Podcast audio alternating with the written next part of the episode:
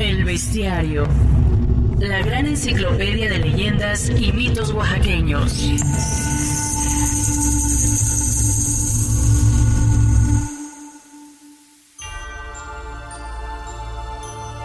Hace mucho tiempo, sobre la carretera de la Rumorosa, un trailero manejaba a toda velocidad rumbo a Mexicali.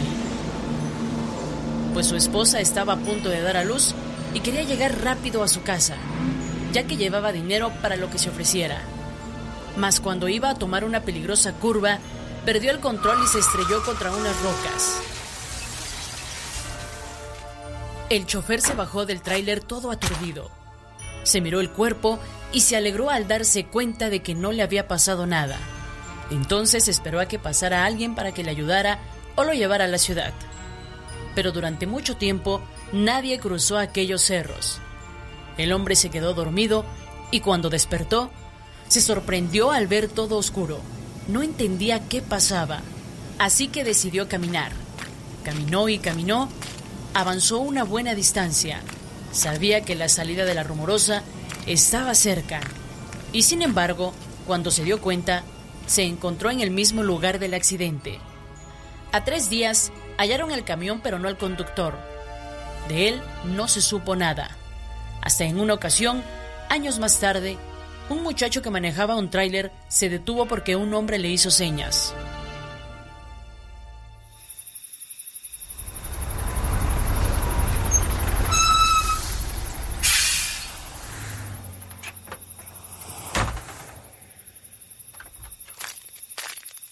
Amigo, amigo, me llamo Francisco Vázquez y necesito con urgencia que mi mujer reciba un dinero porque va a tener un niño. Yo no puedo ir. Mi tráiler se descompuso. No lo puedo dejar aquí. Sí, sí, señor. Con mucho gusto yo se lo llevo. Solo dígame dónde vive su señora.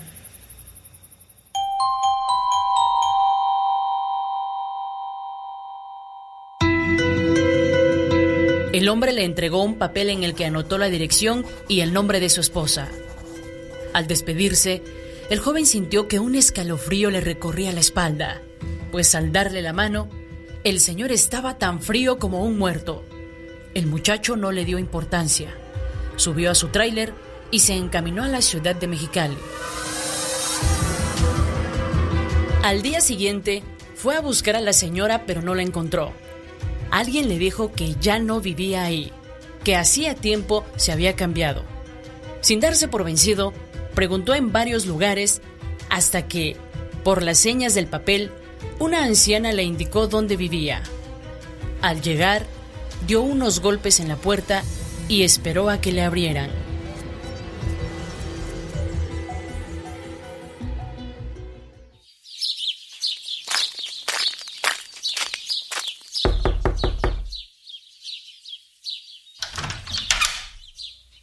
Joven. Eh, perdone, ¿aquí vive la esposa del señor Francisco Vázquez? Sí, soy yo. Dígame, ¿qué se le ofrece? Ayer en la carretera su esposo me pidió que le trajera este dinero porque se le descompuso el tráiler. No puede ser. Mi marido murió hace cinco años. Al muchacho le temblaron las piernas. Le dejó el dinero a la señora, que se puso a llorar y se fue para su casa todo asustado. Cuando llegó, apenas había cerrado la puerta cuando descubrió frente a él al trailero de la carretera y brincó espantado. Sentía que una fuerza extraña lo invadía. Gracias, amigo.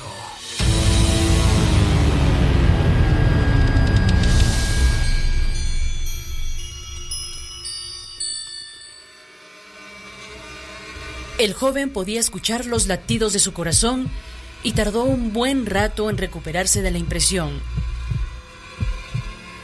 Tiempo después, al platicar con unos amigos, se enteró de que el trailero ya se les había parecido a otros hombres, mismos que no habían cumplido el encargo del muerto. Por eso, se les fue secando el cuerpo hasta quedar como esqueletos.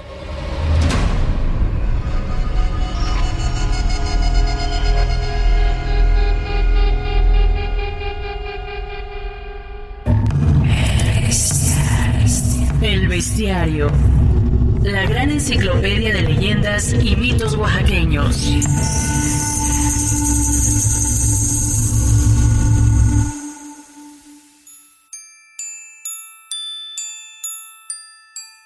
Apaga la luz. Enciende las velas. Abramos el baúl. Y que salgan las leyendas.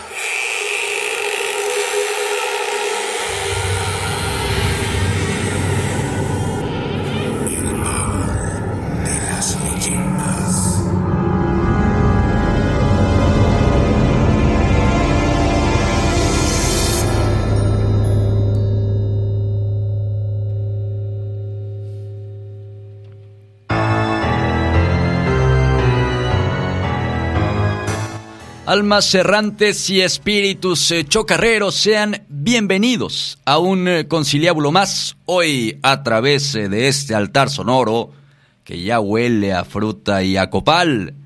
Vamos a fomentar la bella tradición de contar leyendas alrededor de una hoguera, que no se pierdan las buenas costumbres. Y esta esta es una noche en la que hablaremos eh, de uno de los temas que más genera expectación cuando se llega el momento de contar historias de miedo. ¿Quién eh, no ha oído hablar de los sinuosos caminos que conducen a muchos a un susto o a otros más desafortunados a una muerte segura? Lugares en los que regularmente se habla de desaparecidos, mujeres que piden aventón a altas horas de la madrugada o gente que deambula por estas vías de comunicación de manera bastante extraña. Yo soy Tomás Ramírez Moreno y esta noche les invito a dar un truculento paseo por la ruta del misterio y a develar los secretos de las carreteras malditas. Esta noche, claro, desde el programa en vivo del baúl de las leyendas. En los controles, esta noche un poco descontrolado. Saludo a mi compañero Pedro Romero. Pedro, bienvenido al baúl de las leyendas. Buenas noches, qué gusto saludarlos, verlos, sentirlos, apapacharlos en una emisión más. Aprovecho este espacio para, además de hacer mis, mis trucos acá, para invitarlos a que no se pierdan este programa que realmente augura mucho, mucho, mucho para dar. Estamos ya listos y preparados. Efectivamente, Pedro, estamos listos y preparados eh, para platicar, eh, para hablar eh, sobre estas carreteras que, bueno, vaya, vaya que a muchos nos han contado alguna historia, nos han sucedido. pues algunos temas inquietantes, por supuesto. Así que ya estaremos platicando y claro, como cada semana, el día de hoy como cada noche, porque recuerde que desde el día de hoy empieza el maratón leyendero. Hoy, mañana y pasado mañana estaremos haciendo transmisión en vivo para que no se lo pierdan. Pero antes de arrancar eh, rumbo al tema de estos siniestros eh, parajes, para quienes eh, nos escuchan en vivo, mañana es 31 de octubre y además de que hay baúl y hay luna llena, es la llamada noche de brujas. bueno, también, también se pone el tradicional el eh, tradicional altar eh, de muertos. El 31 eh, de octubre en esta tradición es un día muy importante, Pedro. Es un día muy importante y ahorita ya la mayoría, tanto en, casa como en muchas partes están pues ya con los preparativos. Fíjate que hoy precisamente hacen la preparación del mole, en algunos lugares sacrifican los animales. Y digo, con todo y pandemia, pero bien que vamos a tener eh, pues Día de Muertos diferente, pero a final de cuentas va a haber Día de Muertos. Así es, eh, de manera un poco, eh, pues no quiero decir improvisada, pero sí, pues quizás de una manera poco habitual a como estamos acostumbrados, le invitamos obviamente que ante estos tiempos complicados, estos tiempos de zozobra, estos tiempos simosos, eh, pues eh, tratemos de eh, llevar a cabo estas tradiciones con mucha responsabilidad, porque también esto es verdaderamente importante. A ver si ahora sí tenemos a Italivia Lorza en la línea. Ita, te saludo. Ahora sí te escuchamos. A ver, bueno, vamos a probar, a ver si me escuchan. A ver, ya, ya te escuchamos. Pues muy buenas noches y muchísimas gracias a quienes nos hacen eh, favor de dejarnos entrar a sus casas. Para mí es un honor estar nuevamente con ustedes. Eh, Pedro, Tomás, muchísimas gracias por, por ser cómplices en este programa tan, tan, eh, esta noche tan misterioso y tan de miedo. Yo les advierto a quienes nos escuchan que este programa no es apto para cardíacos, así que tomen sus precauciones. Y bueno, hay, eh, hablando, hablando de estos temas, hablando de la tradición, hay muchas versiones sobre cuál es la manera correcta, sobre cuál es la manera correcta de eh, poner eh, el altar, de colocar el altar de muertos. Hay mucho simbolismo también, por supuesto, pero quisimos en esta emisión traer la voz de una bellísima señora, que por cierto cada vez se vuelve más cómplice, más colaboradora del baúl de las leyendas.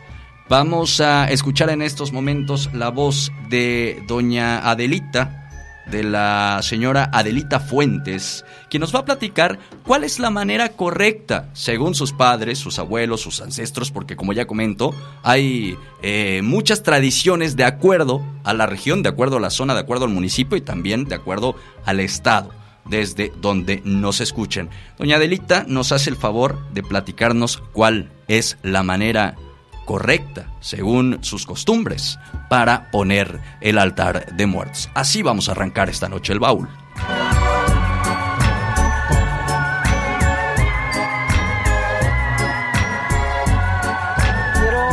Darles la festividad de los fieles difuntos que se celebra acá en esta región. Yo no soy originaria de acá, pero ya tengo más de 40 años aquí. Yo aprendí aquí muchas cosas. La primera es de que a los fieles difuntos hay que invitarlos. Entonces, el 15 de octubre yo veía que mi suegra en paz descanse eh, se reunían todos para ir al, al panteón a invitar a las ánimas. Llevaban flores, se arreglaba el altar, se con copal y se les hacía una oración y, se les invitaba muy cordialmente a que fueran al hogar, se les esperaba con mucha, mucho amor, con mucha sangre. El día 28 yo recuerdo que ella ponía su altar porque decía que ese día llegaban las ánimas que no, este, que habían muerto de, de mala muerte, como le llaman, ¿no? Que los, asesinaban o este, morían así trágico, pues de una forma trágica y ella eh, empezaba a arreglar su altar.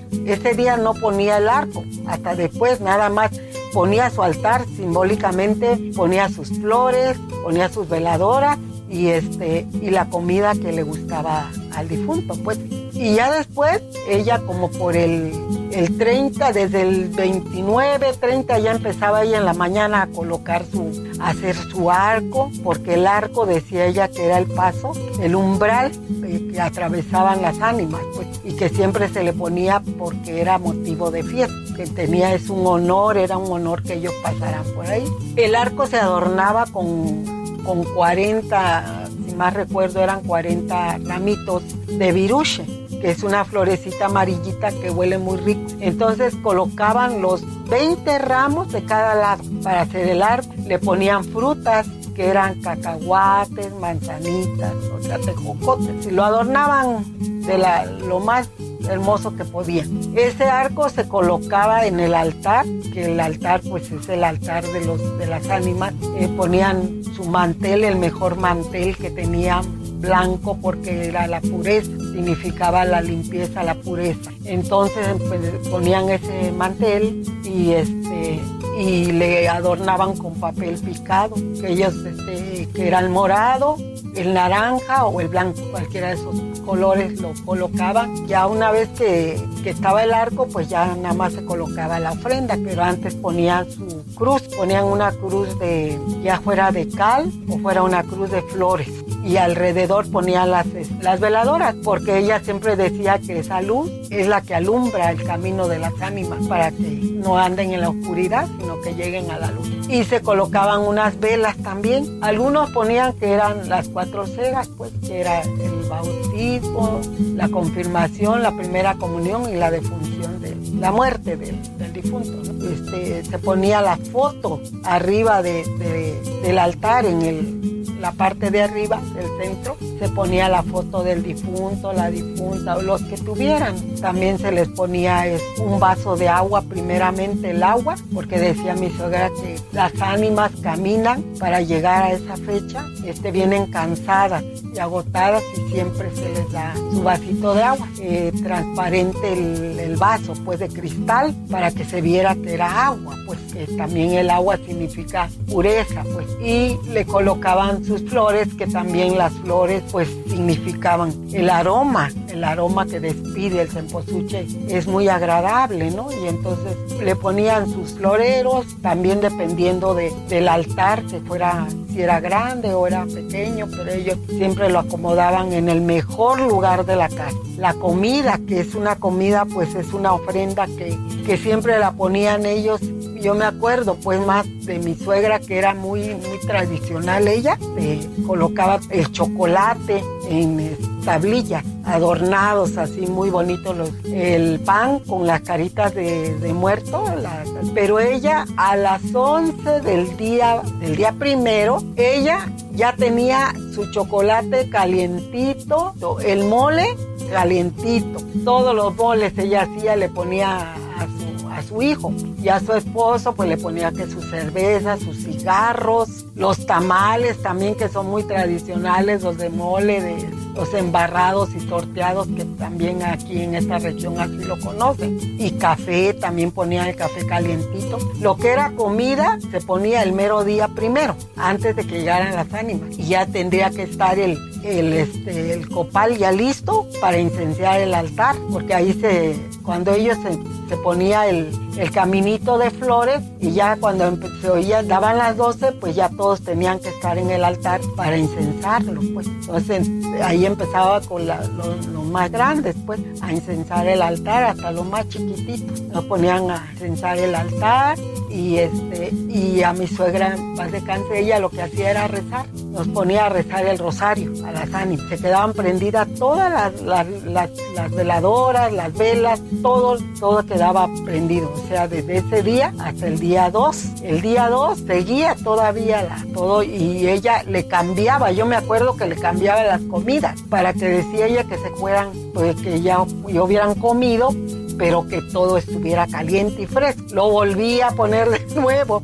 quitaba lo que había puesto el día anterior y ya todo fresco. Y ya a rezar el rosario otra vez. Rezábamos el rosario para despedir a las ánimas. Y la cuetería en todo el pueblo, pues, que se escuchaba. Y yo me acuerdo que siempre se sentía como un ambiente de tristeza cuando ellos se iban, pues. Y, y mi suegra, pues siempre, ella este, se ponía triste ese día que ellos se iban. Y ya dejaban el altar yo me acuerdo que lo dejaban hasta ocho días. Después la novena, el, la octava, decían ellos de, de, los difuntos. Y igualmente también a las doce, yo me acuerdo que mi suegra ponía en la octava, ponía otra vez todo fresco, pues, porque decían en otros lados, también aquí, que venían los que no tenían permiso de, que según ellos, que se quedaban cuidando para cuando venían los este, los difuntos que tenían permiso de venir. Entonces ya, por ejemplo, aquí y en mi tierra también, sé que cuando mueren, por ejemplo, en este mes,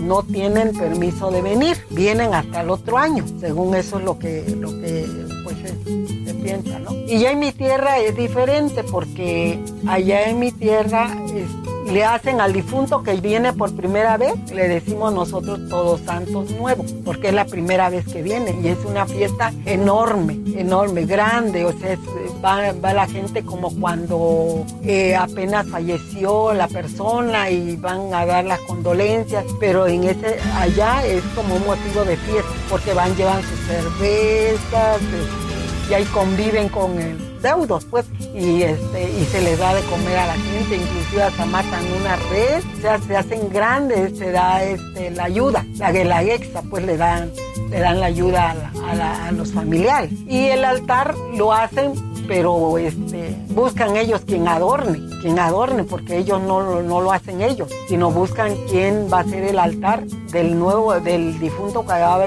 que va a llegar por primera vez. Este es un motivo de fiesta, pues, y, pero allá no se hace octava, en mi tierra no hacen octava, sí queman cohetes, pero no, este, nomás en octava. Y ahí pues tampoco dicen que lo reciben a las 12 del día. Ahí yo me acuerdo que mis papás siempre nos levantaban en la madrugada para ver el altar, prender los- las, veladoras, incensar y nada más, pero no teníamos esa costumbre de como acá, ¿no? Que lo esperan a las 12 del día y a las 12 del día lo despiden del día 2. Allá no, allá le llaman bebida y le dan a, la- a las personas esa bebida que es este el pan la ofrenda pues le dan a la gente que va a visitarla, pero la- ellos llevan la de la EXA, pues llevan la ayuda económica o llevan este, una despensa, cosas así. Y pues ya ahí se les da que su cervecita, que su mezcalito, su licor así a la gente. Y este y es, muy bonito y porque pues en cada, en cada región es diferente.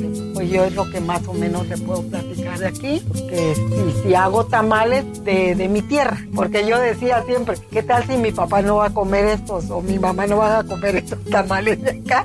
Entonces yo hacía mis tamales típicos de mi tierra, de ese tiempo. Y yo espero que, que en algo les, les haya servido. Gracias.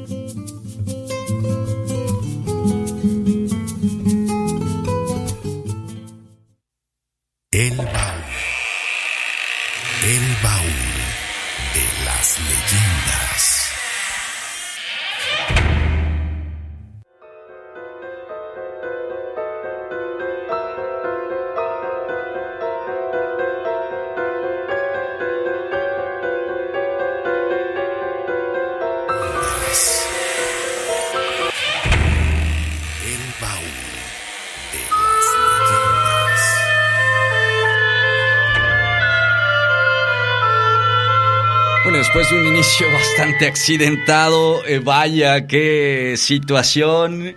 No sabe las que pasamos aquí en cabina de transmisión, pero ojalá, ojalá que después de esto los espíritus chocarreros y de carretera nos permitan seguir viento en popa en la transmisión en vivo que teníamos el día de hoy, bueno, que tenemos ya nuevamente a través del baúl de las leyendas.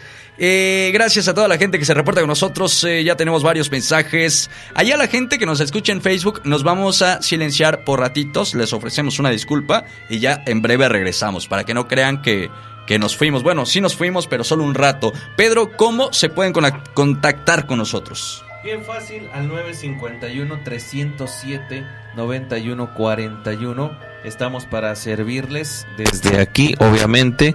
Y bueno, nos pueden enviar un mensaje de WhatsApp, un mensaje de texto común y corriente de esos antiguitos. Bien fácil, así les contestamos. Bueno, no les contestamos, pero los saludamos desde... ¿Cómo no? Con todo gusto, por supuesto. Italibi, eh, nos quedamos en esta clasificación de los espectros, de los espíritus aparecidos de carretera. Por favor, platícanos cómo está el tema. Claro que sí, antes de que suceda cualquier otra cosa, les empiezo a, con- a compartir. Y para esto, primero vámonos a eh, pues esta breve eh, a esta breve palabra que, que, que son los fantasmas, ¿no? En el folclore de muchas culturas, estos espíritus o almas errantes de seres muertos eh, se manifiestan entre los vivos de forma perceptible, por ejemplo, visual, a través de los sonidos, aromas o desplazando objetos, principalmente en lugares que frecuentaban en vida o en asociación con sus personas cercanas. Y aquí, eh, Tomás, Pedro, cabe una de las dudas que más se genera eh, cuando hablamos de fantasmas. ¿Por qué algunas personas ven a los fantasmas y otros no? Se dice que se debe a una habilidad, entre comillas, paranormal. No sé si recuerdan que el año pasado dijimos que aquí en Oaxaca a esas personas que tienen la capacidad de percibir a estos otros entes que están en otras dimensiones, les llamábamos Daniel Miguel. ¿Se acuerdan? Así es. Un término, bueno, una un, un término en zapoteco, ¿no? una frase en zapoteco. Exacto, y muy específico de la zona, no hay otro concepto eh, igual y Miguel pues no tiene una traducción literal, entonces es algo muy único, pero que se refiere a estas personas que logran ver eh, entes, ¿no? Fantasmas, sombras, ¿no? Y bueno, en la carretera, en general, hay una clasificación bastante amplia de, los fantasmas, pero eh, hay fantasmas muy específicos que se presentan en las carreteras. Una de ellas, y aquí vamos a poner mucha atención, es la aparición de crisis. Este es un tipo muy común. Eh, consiste en que el espíritu de una persona recientemente fallecida visita a alguien con quien tenía una estrecha relación emocional, por lo general es para despedirse. Y eh, en otras ocasiones es para comunicar algo muy importante. eh, y bueno, aunque estos encuentros son muy escalofriantes, también puede ser reconfortante, ya que en muchas ocasiones, no sé si les suena familiar, pero muchas veces se dice, es que vino a despedirse de mí. Y eso es que sucede. Eh, y en carreteras se han dado muchos casos, por ejemplo, hay un caso muy famoso de una mujer que llega a la estación de policía a decir que hubo un accidente, a reportar un accidente, y cuando van a rescatar el automóvil en la carretera resulta que era ella, que ya estaba muerta, pero que tenía en brazos a su bebé. Y logran rescatar al bebé que aún está vivo. Esta es una de esas apariciones en crisis. Y bueno, ya si nos vamos al terreno oaxaqueño, algo muy, muy eh, peculiar sería más o menos lo que sucedió con este personaje del Callejón del Muerto, ¿no? Que, que, que se le manifiesta al sacerdote para, para poder confesarse y morir en paz. Sí, y... Bueno. Sí, te escuchamos perfectamente, fuerte y claro, Italibi.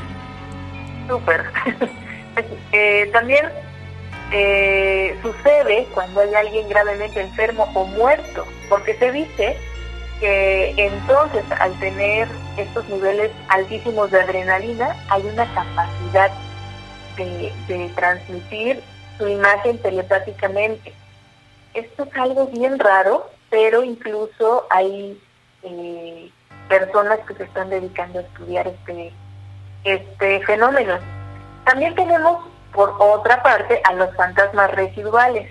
Este tipo de entes o espíritus, eh, pues son espíritus temporales, que lo que hacen es que se repite la escena en donde murieron, en el lugar, en las condiciones en que fallecieron. Es decir, eh, si se alinean, eh, por ejemplo, una determinada fecha, eh, la posición de los astros puede ser, eh, las fases de la luna, incluso eh, las condiciones meteorológicas eh, influyen para que se presente y, por eso es que mucha gente refiere haber visto a la misma figura en un mismo lugar. Eh, sin embargo, estos fantasmas residuales no tienen la capacidad de interactuar con las personas, es decir, simplemente aparecen y desaparecen, ¿no? En el lugar donde fallecieron o donde eh, fue de mucha importancia para ellos.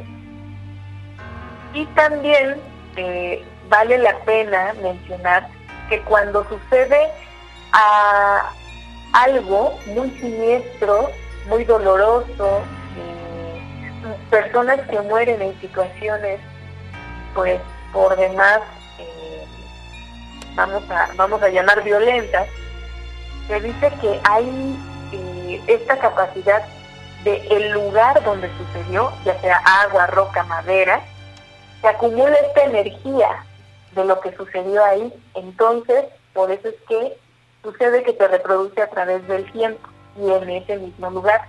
Así que por eso muchas veces podemos eh, escuchar voces, ver estas apariciones e incluso eh, se dice que puede ser a través del aroma. Hay aromas que son como de perfumes, como de tabaco, pero y, que son indicios de, de alguna manifestación hasta cierto punto, pues no, no quiero decir positiva, pero sí no, no tan eh, amenazante, ¿no? Sin embargo, hay otro tipo de aromas, como es el azufre, como es el olor a podrido, que entonces sí ya nos está dando indicios de que este fantasma, este ente, no es tan amigable, ¿no? Por decirlo de alguna manera. Y tenemos, por último, a los espíritus inteligentes, que aquí es donde eh, sin duda tendremos muchas referencias, y es que estos espíritus inteligentes, al igual que los espíritus residuales, están cumpliendo con esta repetición. Lo que los hace distintos es que estos espíritus pueden interactuar. No sé, eh, también aquí nuestro caso más particular pues es Vicky Solana, ¿no? Que puede responder preguntas, que te da una dirección, que a lo mejor charla contigo eh, y que en algún momento se va. También este tipo de fantasmas, pues hay, hay varios tipos. Uno es un poco más amigable, solamente eh, están buscando como cumplir alguna misión para poder descansar en paz, pero no no hay eh, no afectan a nadie a propósito, quiero decir. Y hay otros tipos que sí son malignos y que se aparecen eh, a manera de venganza, puede ser para hacer chocar a la gente, para hacerlos accidentar, eh, incluso eh, se dice que quienes, por ejemplo, hubo un caso en una carretera de una violación y tiempo después se empezó a manifestar el espíritu de esta chica para hacer específicamente los traineros chocaran, ¿no? Entonces, estos tipos de espíritus de fantasmas son los que regularmente nos encontraríamos en una carretera. Así que usted saque sus propias conclusiones y vaya recordando cuáles son de las que ya escuchó alguna leyenda. Y bueno, vaya que de estos hay una gran cantidad de historias. Eh, la mayoría y de las más escabrosas es precisamente esta última que nos cuenta Citalibi, ¿no? Los, los malignos, los que pues concluyen en algún tipo de accidente o de percance en la carretera. Y bueno, hay otra de las situaciones también dentro de las propias carreteras, ya no en el recorrido, sino en la construcción de estas, Pedro Romero, porque bueno, hay pues eh, muchas historias de que para la construcción eh, de muchas de estas obras, el dueño, el Catrín o el diablo, según lo rezan algunas leyendas, lo dicen algunas leyendas, te pide almas de por medio. Te pide alma de por medio, y fíjate que sí. Retomando un poco esto de que el Catrín es el dueño de algunos eh, parajes, montañas o lugares. Nos remontamos tantito a la película Macario, no sé si recuerdas que cuando él va al bosque le dice, se le aparece el diablo vestido de una forma así muy elegante y le dice, si me das un pedazo de tu guajolote, yo te regalo este cerro.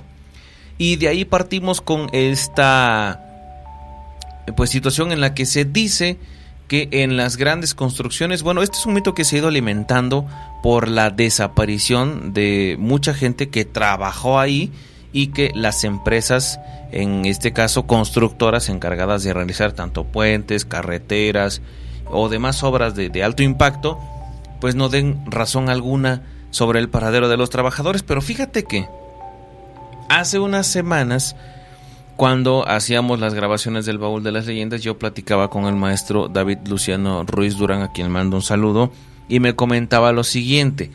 Alguna vez le pregunté yo a alguien de Comisión Federal de Electricidad que yo conocía, ¿qué tan cierto es que en las construcciones hay cuerpos enterrados. Hay personas que ahí murieron y ahí están. Y fíjate, la, respuesta que escuché me dejó helado. Dice, efectivamente sí, hay muchos cuerpos enterrados, al menos en las obras que Comisión Federal de Electricidad hizo hace algunos años. Pero ahí te va no es por la superstición que, que tú estás pensando, ¿no? Porque fíjate que eh, realmente lo que sucede es que anteriormente ocurrían muchos accidentes en las obras de las que estamos hablando y pues algunos trabajadores tuvieron la pues el infortunio de caer en estos no sé si están haciendo algunos eh, pilotes o están colando algo eh, o, o simple y sencillamente murieron ahí producto de un accidente. Y bueno, pues muchas veces el encargado de la obra dice, pues continuamos, porque imagínate, dice, parar, se tendría que parar la obra, se tendría que, si estás trabajando con cemento y hormigón fresco, pues esto, el material se echa a perder, o se traduce en, pérdidas, ¿no? Y aparte hay un proceso legal de por medio, entonces mucha gente que falleció en las obras eh, de carretera o en alguna otra obra grande no fueron eh, manifestados de esta manera como personas fallecidas, sino como desaparecidos en, en, obra. Y que probablemente de esa trágica historia, de esa truculenta historia que es real y que ahí no es ningún espíritu, ningún fantasma, ningún diablo, sino la crueldad y, y la maldad de muchos seres humanos, de ahí es que empezaron a surgir muchas leyendas y ahí es cuando pues incluso la propia realidad llega a superar en eh, crueldad a, A la ficción. propia historia, ¿no? A la Y- y- propia eh, leyenda tal cual. Y esto va ligado también con las almas en pena. Por eso se dice que en muchos de estos lugares hay gente que muere trágicamente. La, la leyenda reza que eh, pues el, el- maligno no deja trabajar al arquitecto, ¿no? O, o- o al ingeniero, ¿no? Y le pide a cambio que entregue a un trabajador. Entonces, o a, o a muchos trabajadores.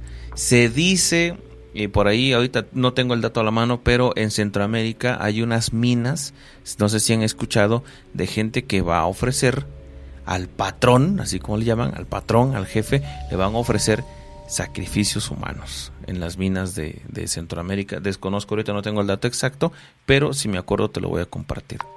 Sí, y bueno, se habla en las minas, se habla en los puentes, se habla en las carreteras, en todas estas construcciones, ¿no? Eh, hay otra bella tradición, esta es más bonita, no tan escabrosa, previo a las construcciones, cita, donde pues muchas veces al chaneque se le ofrecen alimentos, se le ofrece alcohol, a veces mezcal, sobre todo en nuestra zona, ¿no?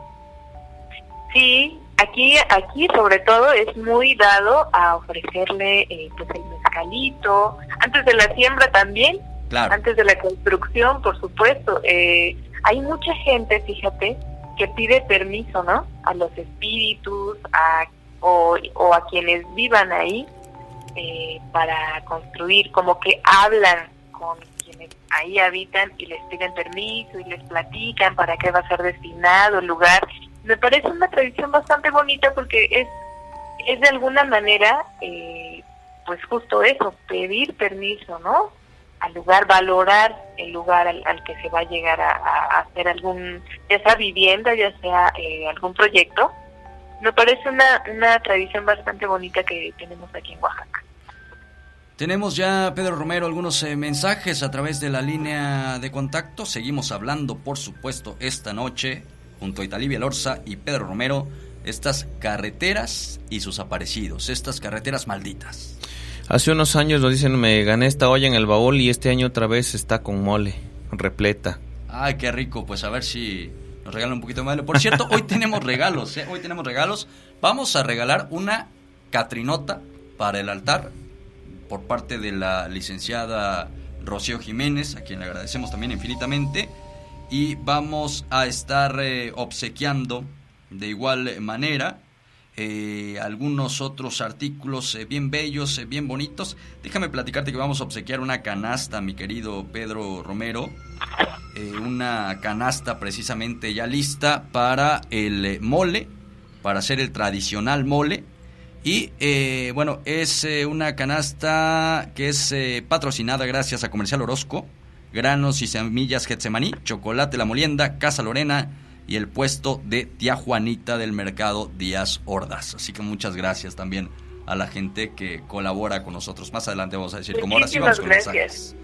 Muchas gracias. Buenas noches, Pedro y Tomás. A mí me pasó esto en un lugar allá en Estados Unidos. Venía manejando de madrugada como eso de las 3 de la mañana y aún recuerdo que venía del trabajo, tenía que llegar a Atlanta. Yo venía de Carolina del Norte cuando me paré al baño en una gasolinera y también a comprar un refresco. Cuando me subí de nuevo a manejar ya llevaba como unos 15 minutos cuando miro al lado del copiloto sentada una mujer que me dijo si le daba un trago de mi refresco. Creerán que no me dio miedo, lo único que hice fue seguir manejando y sin voltear a verla, manejé con ella como tres minutos más y de repente se desapareció.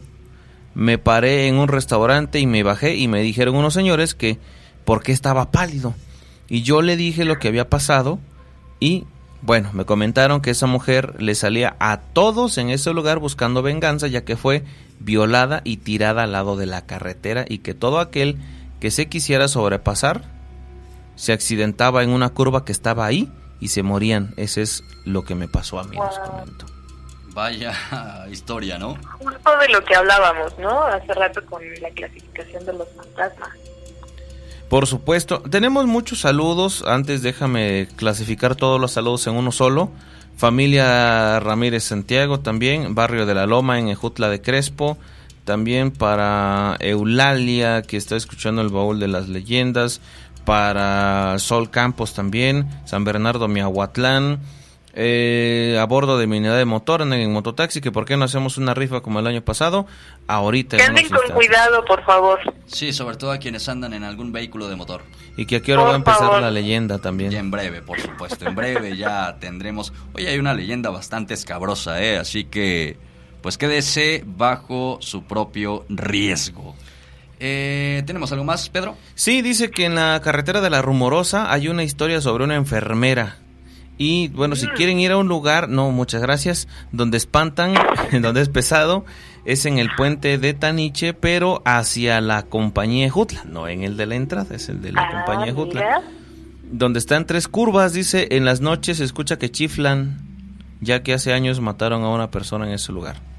Ah, caray, de esto ya nos habían platicado en programas Ajá, ¿eh? sí, efectivamente. Ahí están algunos eh, de los mensajes que usted nos envía a través del 951-307-9141. Vamos a ir a un eh, nuevo corte y regresando vamos a platicar sobre algunas de las carreteras más escabrosas de Oaxaca y México. Así que quédese con nosotros. Esto es El baúl de las Aún de las leyendas.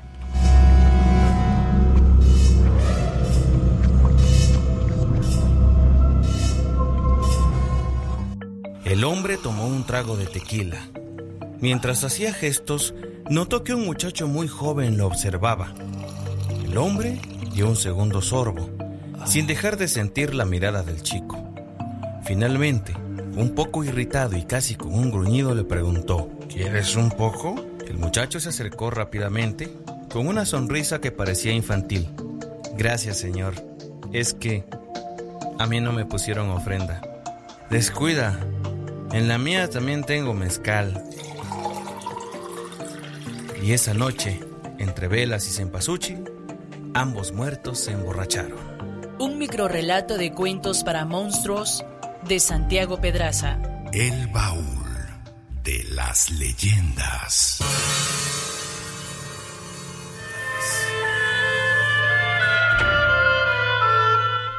Bueno, y continuamos en esta noche de baúl, esta noche de tradición, esta noche de leyenda, por supuesto. Y bueno, vaya que tenemos eh, mucho más para ustedes, eh, gracias a toda la gente que se está comunicando con nosotros. Son varios mensajes los que ya tenemos de quienes nos escuchan atentamente en esta noche de baúl.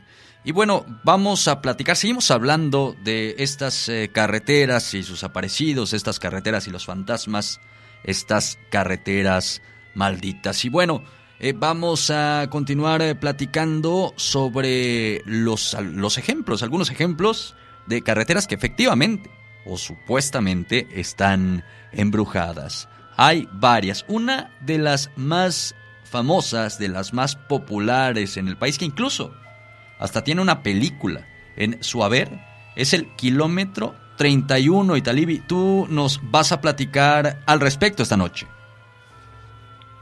Prepárense, por favor, quienes nos están escuchando, porque ahora sí, ya viene la parte que les decíamos, para que se sienten y no se nos espanten, no se nos caigan. Resulta que en esta carretera eh, México-Toluca existen pues incontables muertes, accidentes debido a la naturalidad, ¿no? Tiene muchas curvas que son peligrosas. También se dice que hay mucha neblina, entre otros factores naturales. Sin embargo, hay una leyenda pues que verdaderamente da mucho miedo y que refiere a que justamente en este kilómetro, el, kilómetro 31, está embrujado por espíritus que tuvieron la desdicha de morir asesinados en este tramo de la carretera. Como habíamos dicho cuando hablamos de la clasificación de los fantasmas, los lugares guardan las memorias del sufrimiento de la gente cuando fallece. Entonces, se dice que aquí falleció un niño porque su madre lo, eh, lo ahogó.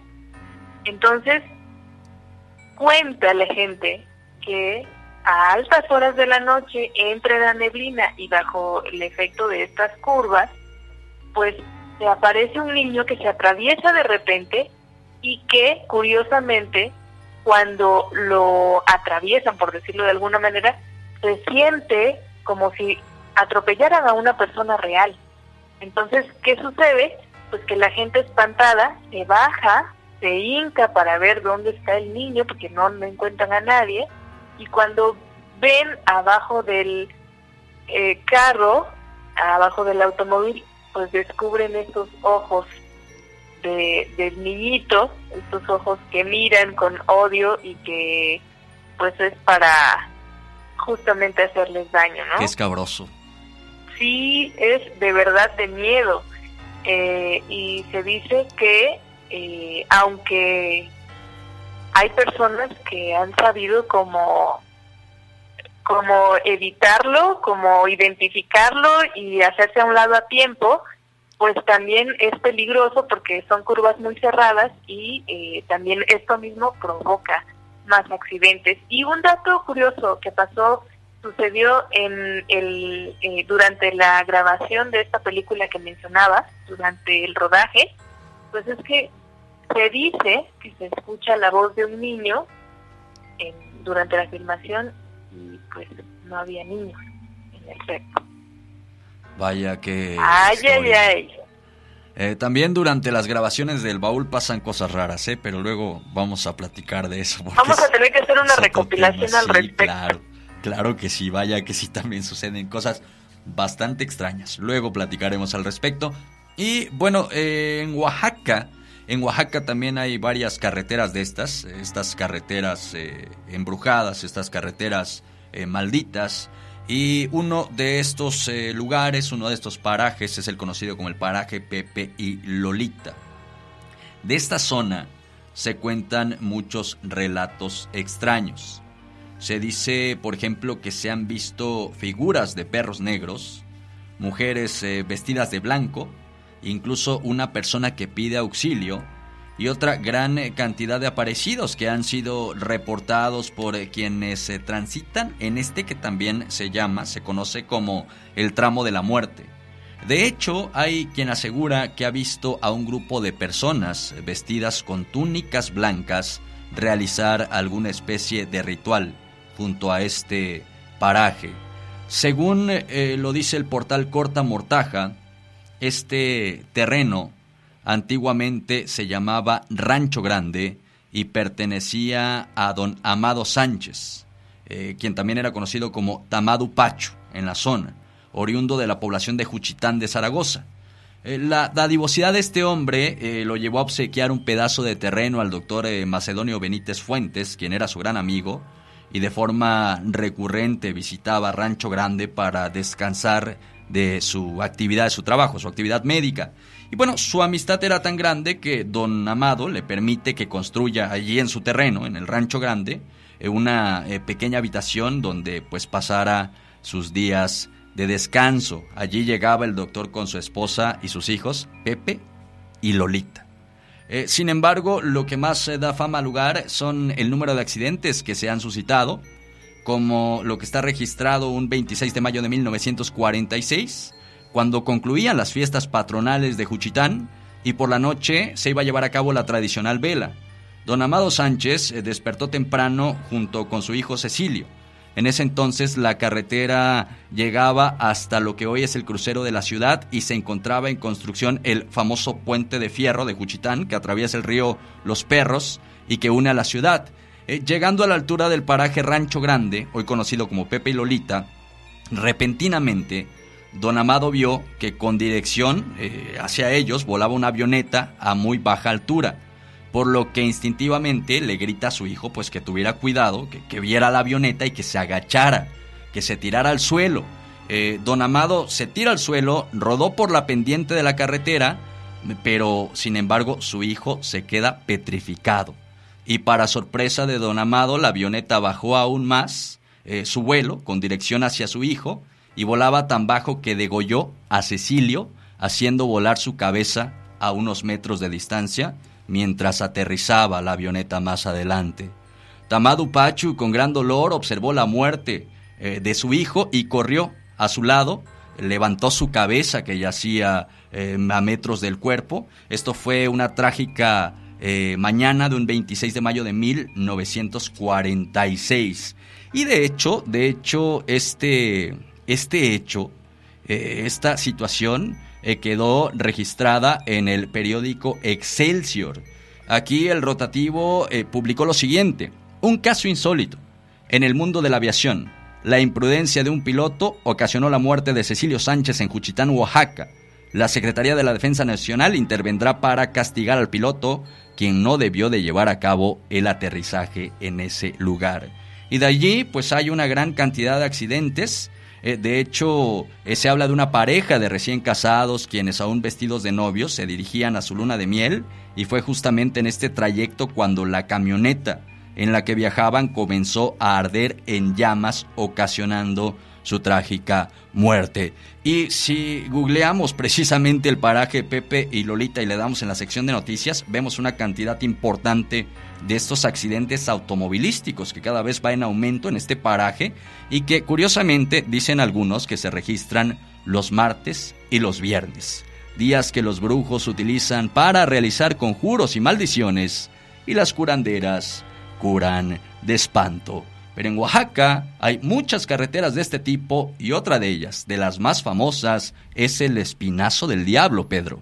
Así es, fíjate que esta carretera, pues eh, si la ubicamos en el mapa, es la carretera 85, carretera federal número 85, tramo Juxtlahuaca, Guajuapan.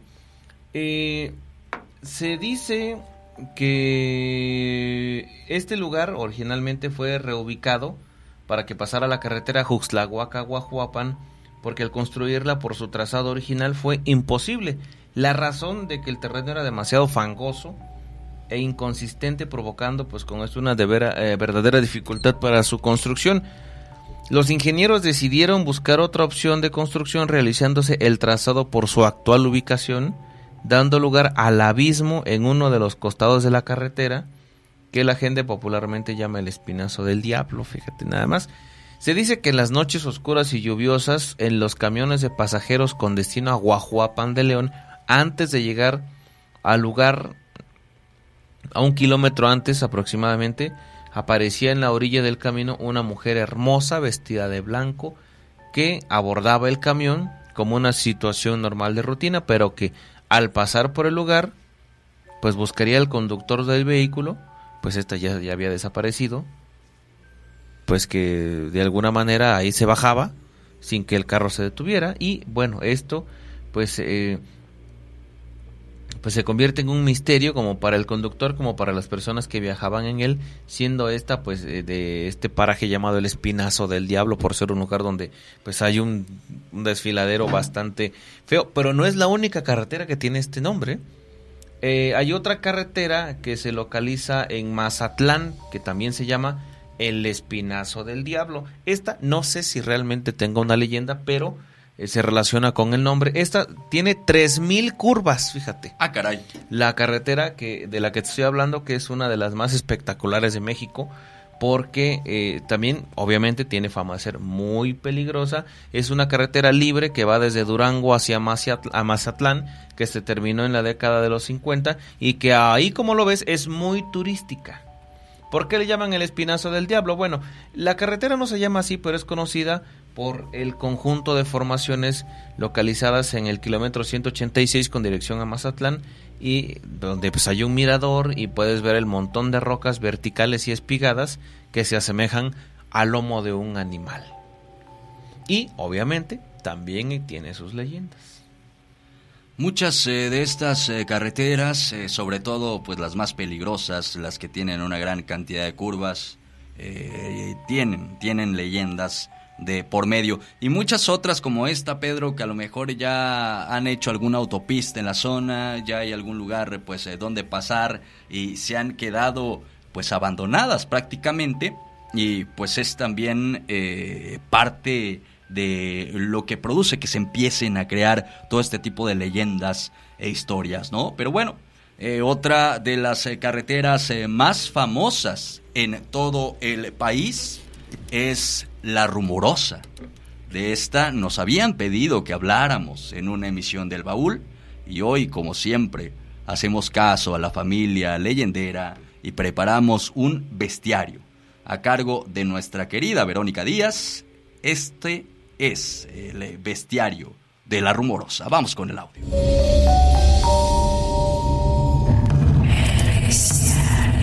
El bestiario la gran enciclopedia de leyendas y mitos oaxaqueños.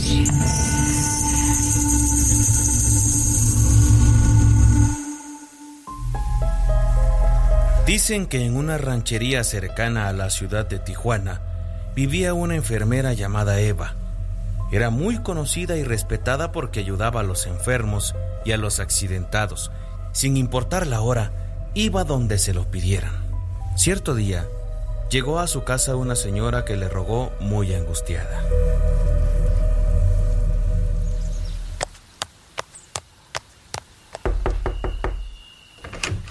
Señorita Eva, mi esposo está enfermo, necesita que lo atiendan. Por favor, venga a verlo. Tranquila. ¿Qué es lo que tiene? Ha tenido mucho dolor de estómago. Toda la noche se estuvo quejando. ¿Por dónde vives? Cerca de la rumorosa. Está lejos. Mira, Primero voy a ver a una vecina que también está enferma. Pero dime cómo llegar y en cuanto me desocupe, iré para allá. La señora le dio las señas del lugar y se fue. Mientras tanto, la enfermera tomó su maletín y se dirigió a la casa de su vecina. Terminada su visita, salió rumbo a la rumorosa caminando bajo el calor intenso del mediodía. Pero en su prisa por llegar a donde la esperaban, equivocó el camino. Mm, no veo ninguna casa. Estoy segura de que me dijo que era por aquí. Ya habían pasado varias horas desde que saliera de su casa y pronto oscurecería.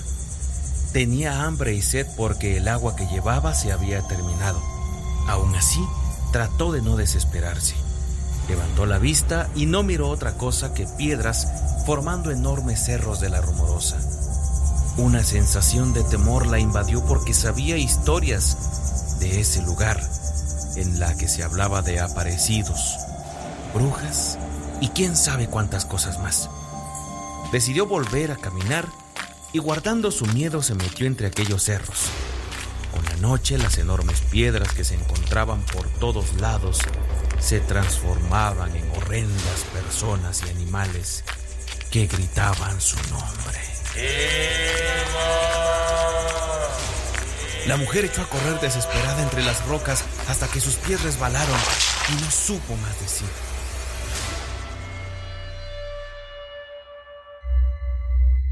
Con los días, los vecinos fueron a buscar a Eva a su casa, pero no la encontraron.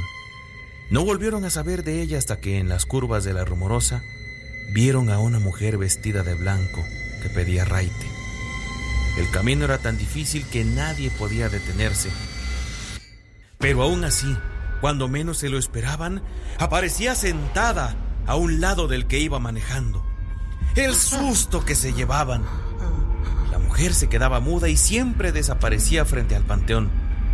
Se dice que todos estaban tan espantados que ya no querían pasar por aquellos lugares, pues corría el rumor de que era la enfermera muerta. Otros cuentan que en la Cruz Roja de Tecate, muchos pacientes han sido atendidos por una misteriosa mujer que era muy cuidadosa en las curaciones y desaparecía siempre que llegaba la enfermera de turno.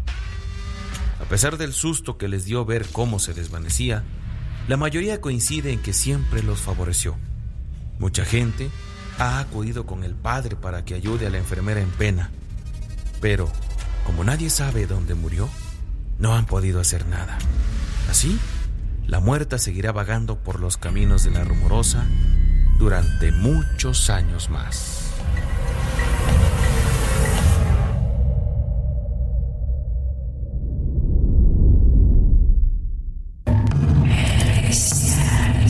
El bestiario.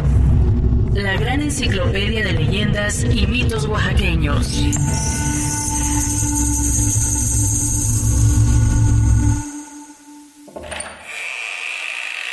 El baúl de las leyendas.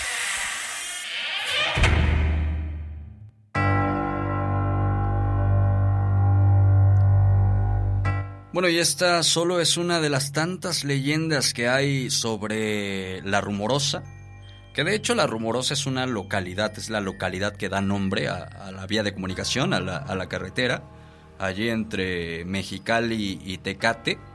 Y de hecho ya como dato curioso nada más, Pedro, Ita, Auditorio, es que en la parte más alta de esta comunidad eh, se encuentran pinturas rupestres, que de hecho es un centro turístico, esto atrae a muchos turistas que van por todo lo que se cuenta también de la zona, pero por estas pinturas rupestres que se encuentran allí. Sin duda alguna hay mucho de qué hablar acerca de la rumorosa. En esta ocasión solo hemos dado pues una pequeña parte de lo tanto que hay respecto a esta escabrosa zona de nuestro país. Fíjate, Italib y Tomás, acá me comparten, una de las carreteras más accidentadas es la de Tlacolula, Oaxaca también.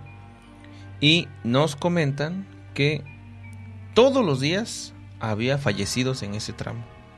Y eh, aquí eh, pues ya nos otorgaron el permiso que mencionáramos que el, el párroco de Tlacolula actual, que es originario de Jutla, eh, hizo una bendición de la carretera, pero desde Tlacolula hasta Oaxaca.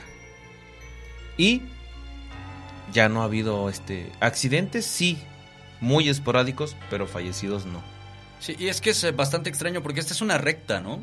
Sí, es muy es una recta. recta, eh, no es de estas carreteras que tienen muchas curvas y a pesar de ser una recta, muchos le atribuyen a que eh, puedes eh, tomar cierta velocidad, le puedes pisar al acelerador, por eso hay tantos accidentes, ¿no? Pero regularmente estas carreteras accidentadas, ¿no? Estas carreteras de las cuales hablamos el día de hoy, tienen una gran cantidad de curvas. Esta no, esta es una recta. Es una recta, sí. Lo cual, pues todavía nos hace dudar más, ¿no? Nos hace poner a pensar más sobre por qué ocurren tantos accidentes en la zona, pero sí, efectivamente, estadísticamente es una de las zonas que más accidentes tiene en todo el país, eh, en todo el país. Este es un gran dato el que nos acabas eh, de dar, eh, mi querido Pedro Romero, y que nos lo comparten ahí eh, en, el, en el auditorio. Y bueno, hablando del auditorio, también vamos a escuchar eh, todo lo que nos envían. De verdad estamos muy agradecidos porque hay mucha gente que nos llama, Tomás, Pedro, Ita, quiero contar mi historia para que salga en el baúl.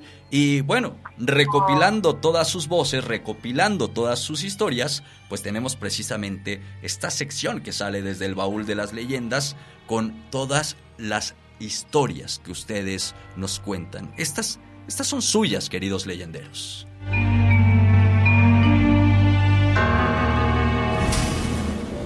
Hoy les voy a contar una historia de, un viaje que tuve a la sierra. Yo manejo un taxi y me ha tocado ir a muchos lugares. En esta, en esta ocasión, unos amigos estaban en, en un pueblito llamado El Sogocho.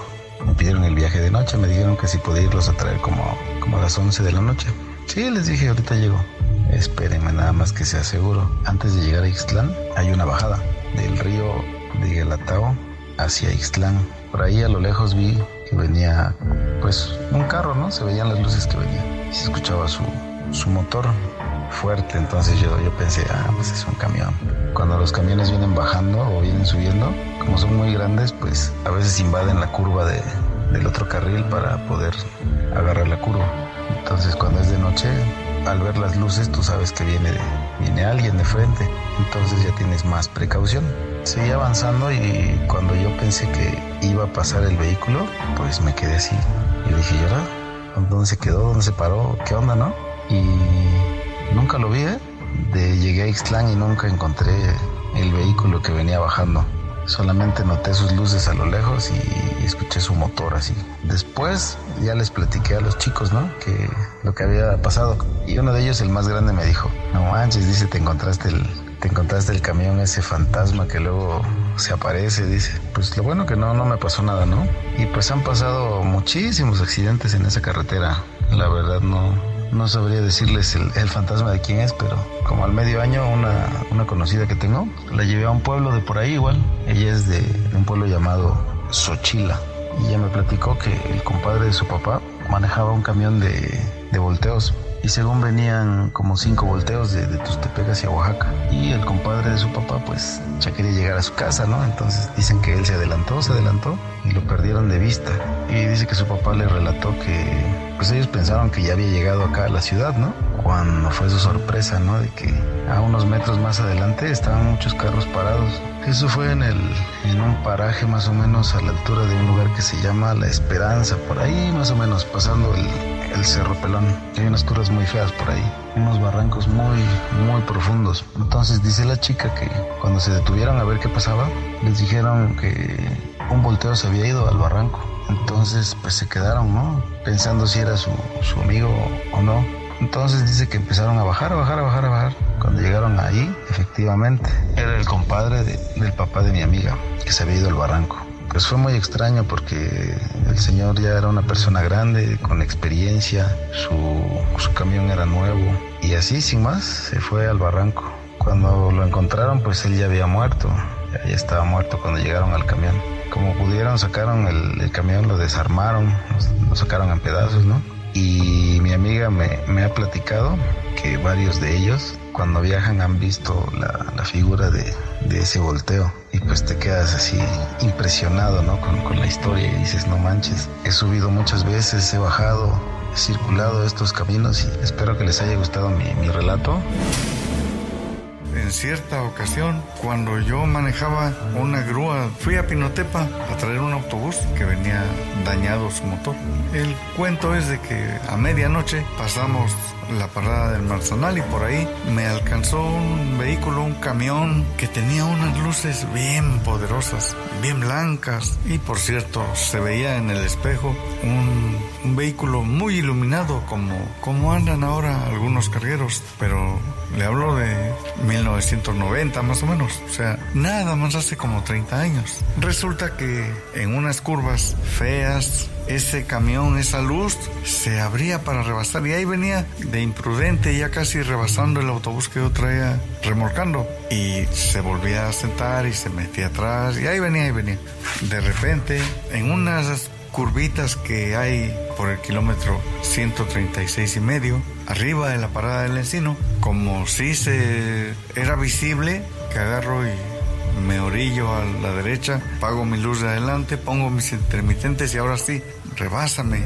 Y dice mi querido padre, sí hijo, déjalo pasar, vale, que pase. Y sí, se abrió ese vehículo y empezó a rebasar al autobús. Y cosa más triste que cuando va a empezar a adelantar a la grúa, se apagaron todas las luces, prendo mis, mis faros reverseros y no era nada. Y no lo vi yo solo, venían como otras dos personas con mi querido padre y conmigo en, en la grúa. Y en el autobús venía el chofer del autobús, su ayudante y otro chamaco de ahí, no, pues no es nada y bajamos a San José Pacífico y ahí de las hijas de don Januario, ahí me orillé para, para ir a cenar. Ya venía el plan de que ahí íbamos a cenar. Pero todos temblorosos, entra mi papá y, y trae una jarrita con mezcal, medio vaso de mezcal como agua para deber de controlar esa, esa tembladera, es esa cosa horrible que quedó. ¿eh? Algo realmente espantoso. Y fue la primera vez que tuve, que vi esa luz. En otra ocasión íbamos para, para la costa. En una grúa iba yo con una persona que nos está escuchando ahorita, un compadre mío. Y ahí pasando nada más del portillo de San Andrés por el kilómetro 120, vimos un vehículo así también muy iluminado que venía subiendo y a dos, tres curvas lo vamos a encontrar. Espéralo, compadre, ahorita pasa. Pasó un minuto y pasaron dos y casi como dijo la canción y nos dieron las 10 y las 11 y las 12 y nunca pasó. Fue la segunda vez que, que miramos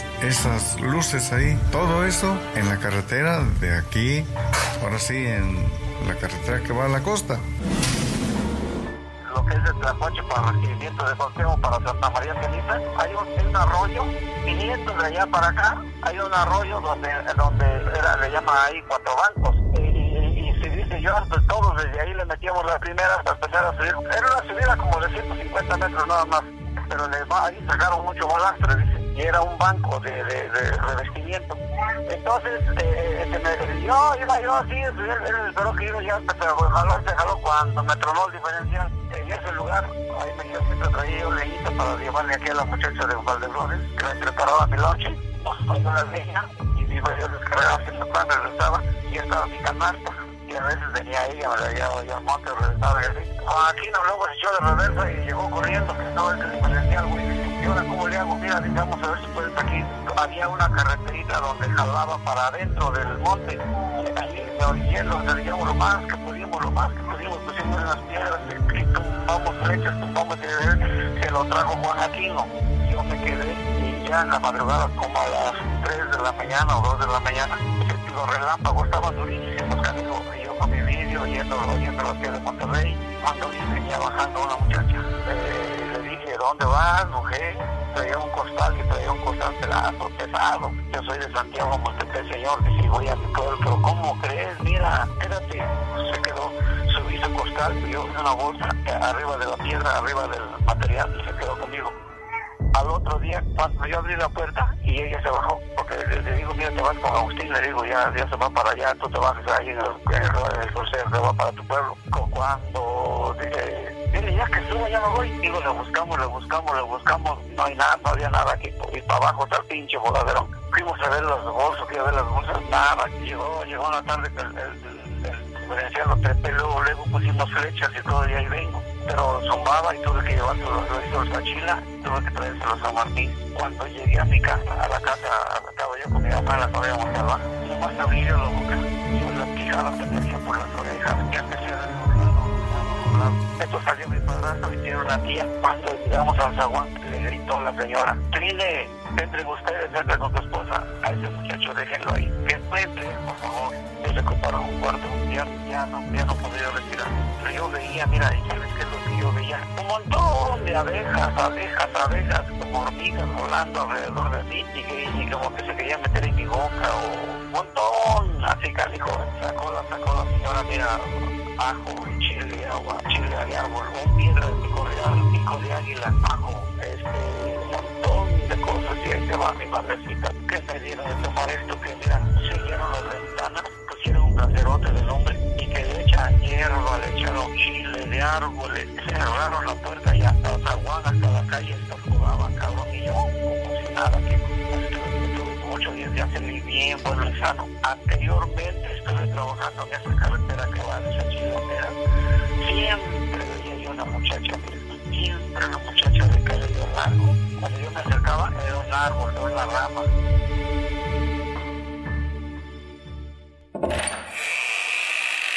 El baúl de las leyendas.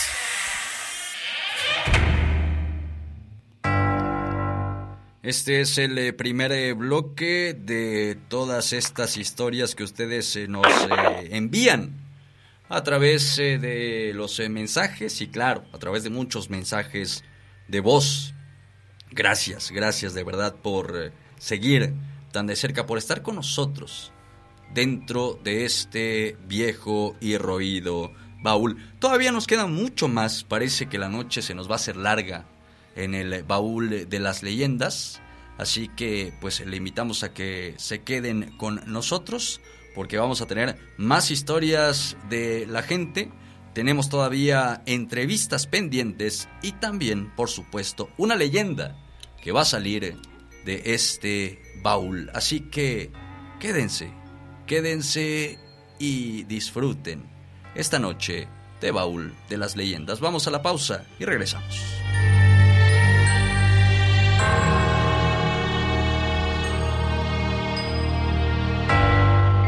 Mario llegó borracho a casa de su familia tambaleándose, tirando cosas y buscando guerra, como era su costumbre.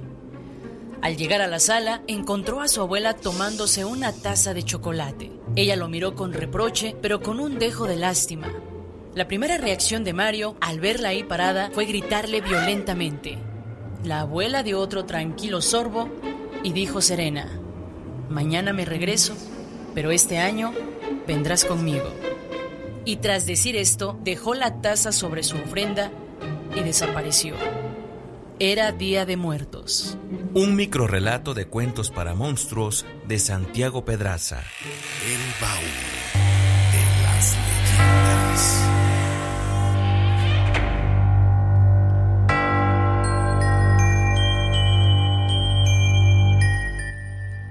Continuamos a través eh, del baúl eh, de las leyendas en estas eh, noches mágicas, por supuesto, en estas noches de leyenda, noches de tradición. Gracias por acompañarnos a esta serie de conciliábulos que lamentablemente ya están a punto de expirar, pero todavía nos quedan lo que resta de este y un par de programas más que van a estar buenísimos y bellísimos, así que les invitamos a que sigan siendo parte de este baúl. Tenemos eh, muchos mensajes de verdad de la gente. Gracias por escribirnos tanto. Y bueno, ya hace un rato leíamos algunos mensajes que nos envían a través de nuestra línea telefónica. Pero también en la transmisión de Facebook tenemos varios Italibi que nos dicen allí. Queremos mandar un saludo enorme para Mabelo Aesa, un abrazo para ti. Un saludo para siempre nos sigue, nos dice saluditos de sus fieles leyenderos. Hoy en el evento virtual presente, obviamente, parte del baúl. Gracias por tanto éxito en el programa. Muchísimas gracias por esos buenos deseos. También al Toda su familia es súper leyendera. Eita, perdón que te interrumpa. Toda su familia es súper leyendera. Les enviamos un abrazo a todos y todas. Sí, sí, sí. Están muy presentes y creo que también en el programa van a estar presentes, ¿no? Eh, también estará el maestro Filiberto, nos dice buenas noches, saludos para los alumnos y padres de familia de la Escuela Primaria Leona Vicario en Nahuatlán. Excelente noche, mucho éxito en estos tres días de leyenda. Muchísimas gracias. Gracias. Por estar al pendiente también del contenido de la página. Saludos para Rafael Tafoya, saludos al abuelo Jorge y a Darinka Pérez. Los escucho desde Villahermosa, Tabasco. Qué bonito saber que nos escuchan hasta allá, ¿verdad? Eh, saludos para Omar Gato Cruz que nos dice, aquí estamos en Los Ángeles, California, California, perdón, siguiéndolos como cada año. Muchísimas gracias por estar al pendiente y seguirnos y compartir también el contenido. Para Blanca Aquino, le puedes mandar saludos a mis nenas, dice Azael Mendoza Luis, también nos manda saludos. Filiberto Ramírez, saludos desde Atlanta. Ah, aquí están los nombres de, los, de la nena Blanca Aquino, Fátima, Ana y Abril. Saludos para sus nenas, Fátima, Ana y Abril. Saludos también para Emanuel Beltrán, que nos eh, escucha desde Ciudad Yagul, para Omar Gato Cruz nuevamente, para Azael Mendoza, están muy pendientes ellos, para Hernández, Hernández Mirella, excelente programa, saludos para mi familia Hernández, muchísimas gracias Freddy GC, que también ya dijeron, ya leyeron su comentario. Para Ferrer Juárez Gerardo, que nos recomienda un video en YouTube. Saludos para Gabriel Jiménez Ramos, nos dice, los sintonizamos desde San Felipe, en Nahuatlán, como siempre, la familia Jiménez Hernández. Muchas gracias.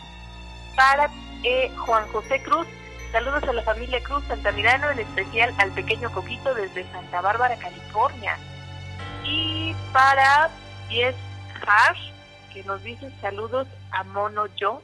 Bueno, pues ella sabrá quién. Saludos a Mono Yo. Mono Yo. Yo sí sé quién es. Saludos. Ah, bueno, pues saludos. Para Almita Lara Díaz, un abrazo y un beso para ti, Almita. Almita Lara Díaz, que mañana nos va a obsequiar, bueno, a la gente del baúl, unas kombuchitas para que podamos. Eh, eh, regalar a través del baúl de alma natural. ¿eh? Esto es eh, bellísimo, vamos a platicar sobre todos los productos también de nuestros amigos de Alma Natural. productos naturales, productos muy saludables por supuesto y artesanales sobre todo. Bueno, pues hasta aquí tenemos los saludos en la página. Muchísimas gracias a quienes nos escriben, nos siguen. Lisbeth Velázquez Ruiz nos dice, los escucho desde la Villa de Isla. Saludos. Muchísimas gracias. Bueno, ahí están, eh, por supuesto, los eh, mimos y los abrazos que ustedes nos mandan desde eh, la página de Facebook, desde estos comentarios.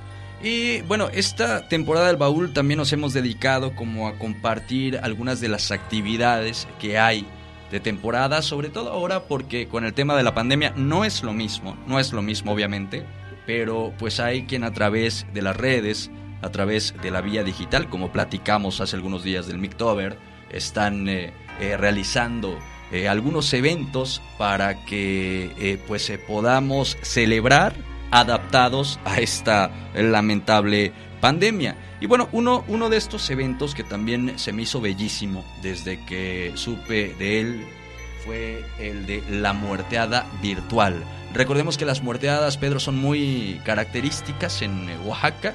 Y Valles para la gente que centrales. nos escucha en algunos otros puntos del estado o del eh, país, tú nos puedes platicar qué es una muerteada, grosso modo.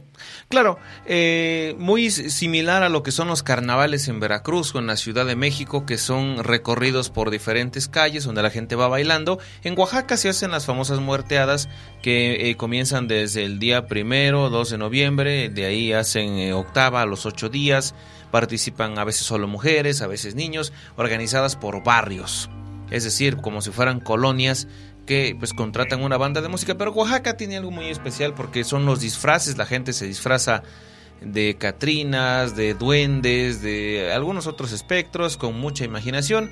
Eh, aquí en Oaxaca llaman la atención las bandas de música que van al triple de su capacidad. Realmente una banda pues podría tener unos 14 músicos.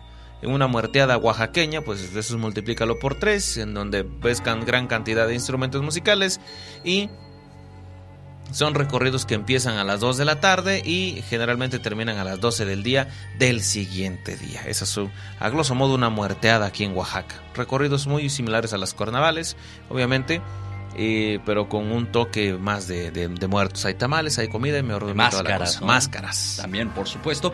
Y bueno, no es tal cual una muerteada virtual, es decir, no vamos a ver este tipo de recorridos, pero sí se van a recopilar muchos videos de muerteadas de años pasados, también de muchos otros eventos que se hacen de Día de Muertos, y todo esto va a ser con nuestros amigos de Oaxaca Paranormal. Así que vamos a escuchar a nuestra amiga de Marisa Ruiz, quien ha sido ya por eh, un par de años colaboradora del baúl de las leyendas y a quien le enviamos un abrazo, nos va a dar todos los detalles sobre esta muerteada virtual organizada por Oaxaca Paranormal. Vamos a escuchar la voz de Marisa en esta bella entrevista. Tenemos en este momento allá del otro lado de la línea telefónica a Marisa Ruiz de Oaxaca Paranormal. De verdad me da mucho gusto tenerte nuevamente en cabina, Marisa. Te mando un abrazo bien fuerte y bueno, agradecerte que nos estés tomando la llamada esta noche. Hola, ¿qué tal Tomás? Gracias a ustedes por invitarme nuevamente a colaborar con ustedes aquí en, en su programa del baúl de las leyendas. Pues ojalá te hubiéramos podido tener otra vez en cabina, Marisa. Creo que el año pasado resultó algo bastante padre, ¿no? La combinación de Oaxaca Paranormal y el baúl de las leyendas. Pero bueno, la situación actual eh, lamentablemente nos ha limitado en muchas cosas como... Pues ha limitado también en Oaxaca todos los festejos, toda la algarabía, eh, todas estas bellísimas costumbres que existen en el territorio oaxaqueño. Uno de ellas, una de, una de estas tradiciones, por supuesto, las clásicas muerteadas, Marisa. Platícame porque tú vas a hacer algo que le estás llamando la muerteada virtual. ¿Estoy en lo correcto? Así es, Tomás. Este, pues este año, para precisamente como dices, recobrar y, tratar de rescatar un poco la tradición oaxaqueña, que yo creo que es la, tradición y la fecha más este, importante de Oaxaca y de México. Entonces decidí organizar esta, pues le, llamo muerteada virtual, pero obviamente dista mucho de ser este una muerteada como tal, pero el objetivo es este mediante las convocatorias que lanzamos en la página de Oaxaca Paranormal crear este un programa para las fechas de Día de Muertos donde recordemos cómo es que se celebran las muerteadas y las comparsas en Oaxaca y, y recordar un poquito de esas tradiciones que tenemos acá en nuestro estado eh, del Día de Muertos y ahí darles al público, pues no solo de Oaxaca, sino también de México y otros lugares del mundo que, que nos ven en Oaxaca Paranormal, para que conozcan este cómo celebramos la, la muerte aquí en nuestro estado. Esa es la intención de la primer muerteada virtual de Oaxaca Paranormal que estamos organizando este año, pues para que la gente pueda quedarse en casa, pero siga festejando este día tan especial que es el Día de Muertos. Sí, y bueno, vaya que en Oaxaca se celebra de una manera muy especial, de una manera muy, muy característica, muy bella, con mucho color, eh, a pesar de ser, ¿no? Una celebración que podría parecer oscura, que podría parecer fúnebre, pero hay muchísimo color dentro, dentro de estos eh, días, ¿no? De, en el marco de la celebración de Día de Muertos. Oye, Marisa, ¿cómo cuánto hasta el momento, eh, videos, no lo sé, cuánto llevas hasta el momento recopilado, o cómo es que se está gestando precisamente este proyecto hasta, hasta el día de hoy? Mira, la convocatoria, bueno, las convocatorias ya se publicaron la semana pasada. Las primeras dinámicas consiste en un concurso de calaverita literaria para niños. Eh, tenemos también un concurso de disfraces este, de categoría libre para los adultos y un concurso de disfraces infantiles. Además, un concurso de Catrinas que es eh, exclusivamente pues, para mujeres, para que ahí este, demuestren su mayor creatividad al momento de disfrazarse como Catrinas. Este, y bueno, en base a esas, esas dinámicas, eh, vamos a recopilar videos de nuestros seguidores donde expliquen este, la historia detrás de su disfraz, por qué decidieron disfrazarse así. Y al final, pues vamos a hacer una recopilación de los finalistas eh, con, con, estos videos y aparte vamos a, a, grabar ahí, a dramatizar las calaveritas literarias que nos envíen los niños. Y, pues se va a hacer este programa especial donde también vamos ahí a, a intercalar este, algunos videos de, de las celebraciones de años pasados. Ya hay algunas bandas ahí, este, unas bandas de viento que nos han mandado videos también de, este, de las ocasiones en que ellos han participado tocando esta música como se conocen en algunos lados de, de las molteadas y las comparsas. Entonces tenemos planeado este eh, en sí la comparsa, la, la molteada virtual sería un programa para remembrar todos, todas estas celebraciones y, y estos festejos que hubo en años anteriores y para que pues la gente disfrute desde su casa la festividad del Día de Muertos.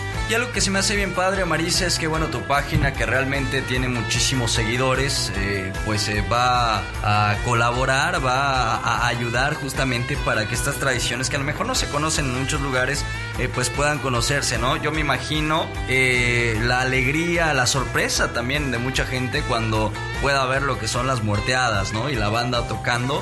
Ojalá que el próximo año ya las podamos tener, tener en Oaxaca nuevamente, ¿no?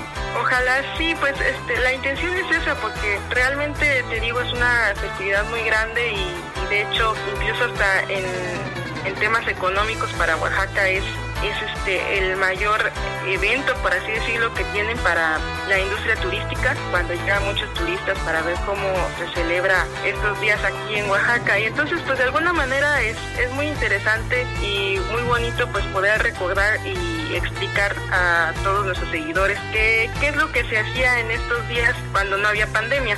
Eh, pues para buena suerte yo pensé que iba a ser algo difícil este, conseguir patrocinadores, pero eh, afortunadamente pues sí llegaron muchos patrocinadores, entonces también vamos a premiar a, la, a las personas que estén ahí eh, en nuestras convocatorias. Hay este, muchos premios, hay este, tratamientos faciales, este, hay dulces regionales, hay este, tazas este, impresas, este, libros, hay máscaras artesanales, hay muchos premios ahí que varios patrocinadores nos hicieron este, el favor de, de otorgarnos para premiar a la gente que está colaborando con nosotros para hacer esta primer volteada virtual.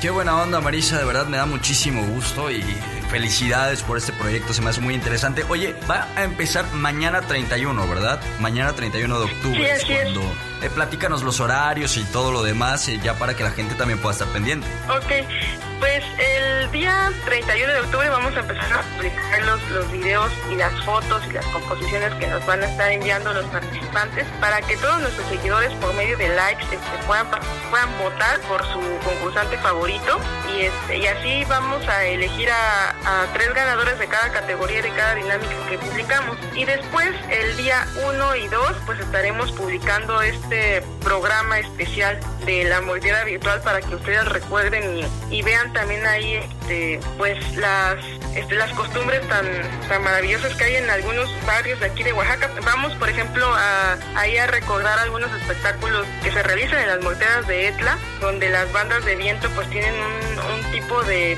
de, este, de espectáculo con tubas de fuego. Ahí les ponen este como unos artefactos a, las tubas que cuando este, tocan ahí la, las canciones, estas morteras, se ven unas llamaradas así impresionantes en, el escenario de, de las morteras de Etla. Vamos a estar recordando un poco de, esos este, espectáculos, vamos a estar recordando también videos de gente que nos ha enviado de cómo, cómo construyen sus altares de Día de Muertos, eh, cómo van a recolectar sus flores, eh, muchas muchas tradiciones que, que tienen este, en, también en varios varios pueblos y varias colonias de aquí de Oaxaca para que también la gente vaya este, conociendo eh, pues las, las variantes de esta celebración en Oaxaca. Sí, porque es un eh, bagaje verdaderamente enorme, ¿no? Y varía mucho entre región y región. Eh, vaya, Marisa, de verdad qué bonito proyecto. Eh, me da muchísimo gusto que se esté realizando también, sobre todo ahora que pues todos estos eventos no se van a poder eh, llevar a cabo en nuestro Oaxaca, en nuestro querido Oaxaca. Y bueno, a través del video, a través de la red social, pues es maravilloso que, que se puedan mostrar. Marisa, pues eh, vuélvenos a invitar, por favor, a la página de Oaxaca Paranormal. Para, hay mucha gente que ya la sigue, pero si es que hay algún raro que no sigue todavía Oaxaca Paranormal, por favor, coméntanos cómo te encontramos allí, eh, también en, en- podcast y en, y en redes sociales. Sí, claro, pues este, la página es en Facebook, la pueden encontrar como Oaxaca Paranormal y pues de la misma manera nos encuentran en YouTube, en Instagram, en iBooks y en Spotify para que puedan pasar ahí a escuchar las historias y nuestros podcasts que, que tenemos publicados, que por cierto también le quiero agradecer mucho a los seguidores porque, bueno, en la página de Facebook ya somos 110 mil seguidores, pero este, bueno, este es un proyecto que ya lleva como unos seis años creo, pero en YouTube el día de ayer precisamente llegamos a los mil sus- suscriptores, que tal vez es poquito, pero, pero a mí me da mucha alegría que ya hemos llegado a ese número en una plataforma que apenas empezamos hace un año. Entonces los invito a que, a que se suscriban también a nuestro canal de YouTube, que también próximamente ya estaremos subiendo material nuevo en esta plataforma y que también pues nos escuchen en, en Spotify y pues que nos sigan en Instagram, que también ya está a punto de llegar a los, a los mil seguidores esta red social de Oaxaca Paranormal. Pues ahí estaremos pendientes de todas las redes sociales de Oaxaca Paranormal. Invitamos, por supuesto, a todos los escuchas a que te sigan, Marisa. Y ojalá que el próximo año sí nos podamos ver aquí en cabina y hacer otro programilla, El Baúl de las Leyendas y Oaxaca Paranormal. Te agradezco Ojalá, mucho, claro Marisa. que sí. Ojalá y que gracias a ti. Tomás, por la invitación. Un abrazo Gracias. fuerte. Gracias igualmente, hasta luego.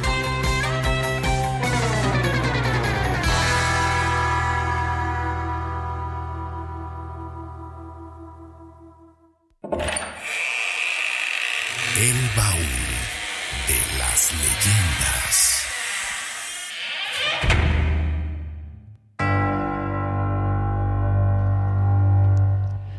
Bueno, ya son... eh, Bueno, no, voy a decir la hora, solo voy a decir que ya es hora de escuchar leyenda. Antes, gracias a Marisa Ruiz eh, de Oaxaca Paranormal. Así que recuerde que hay que seguir esta página que ya tiene un montón de seguidores, de hecho. Pero eh, pues eh, también a través eh, de esta página de Facebook podremos estar pendientes, ya estaremos compartiendo las transmisiones de esta muerteada virtual 2020 de Oaxaca Paranormal. Por último, hablando de muerteada, Citalibi, hay un dato que nos manda otro gran colaborador del baúl que es el maestro David Luciano, ¿no?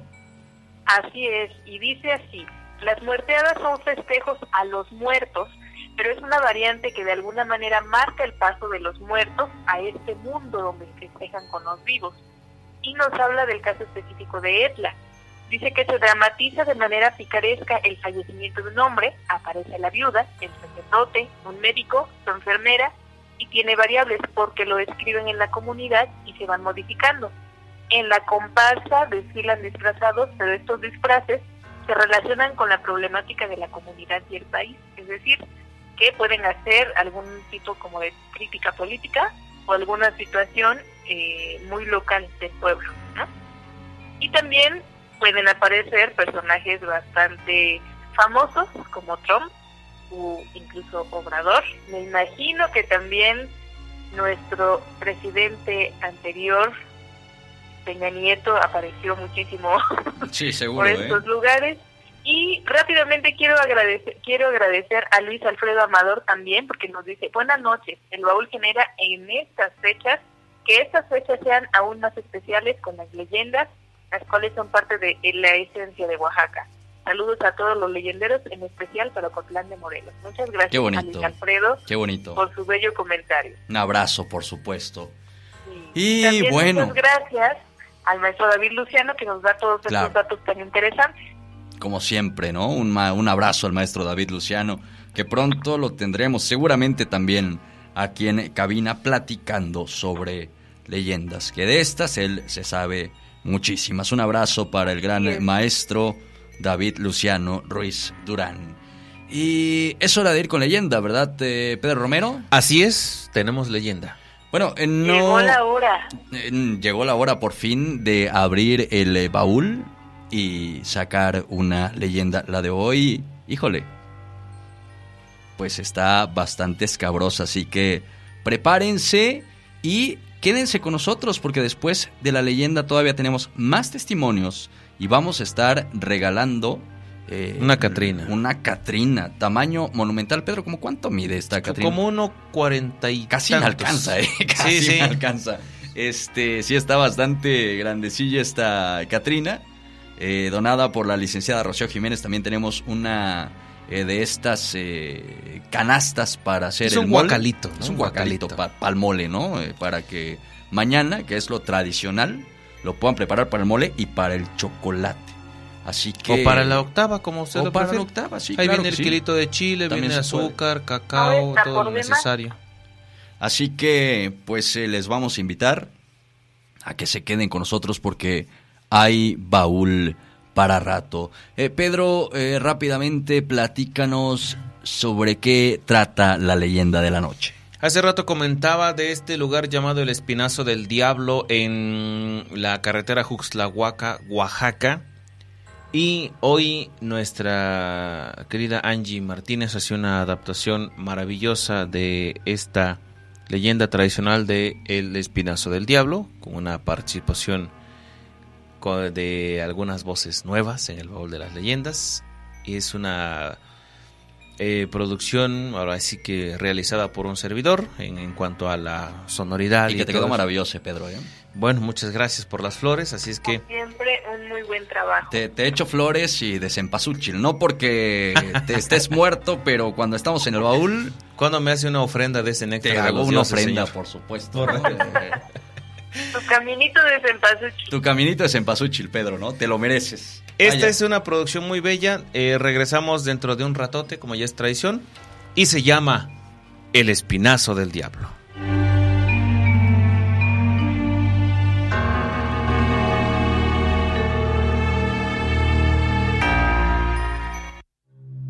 Una serpiente de asfalto recorre las montañas azules de la Mixteca oaxaqueña. Sube, baja y estrangula la cima del cerro formando el espinazo del diablo.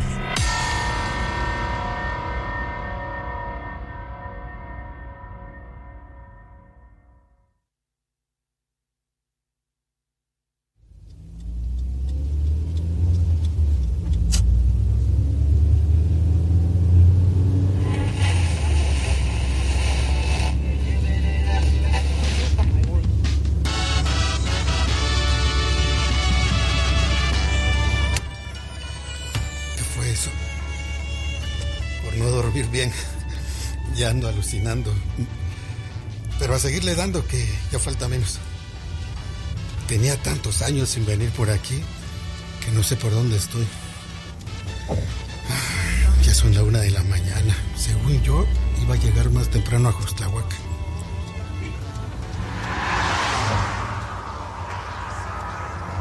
Ese carro sí que viene deprisa. Me voy a ir más despacio, no vaya a ser la de malas.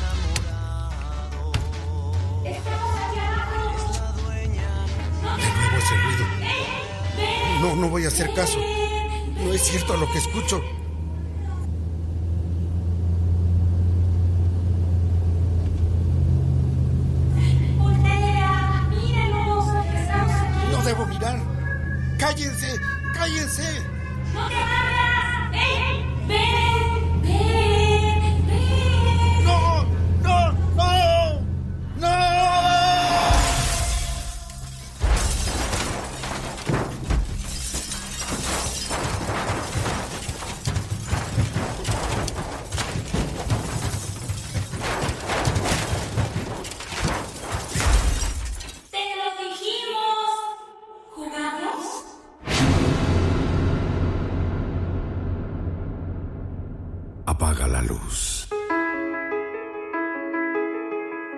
Enciende las velas. Abramos el baúl. Y que salgan las leyendas. El baúl de las leyendas.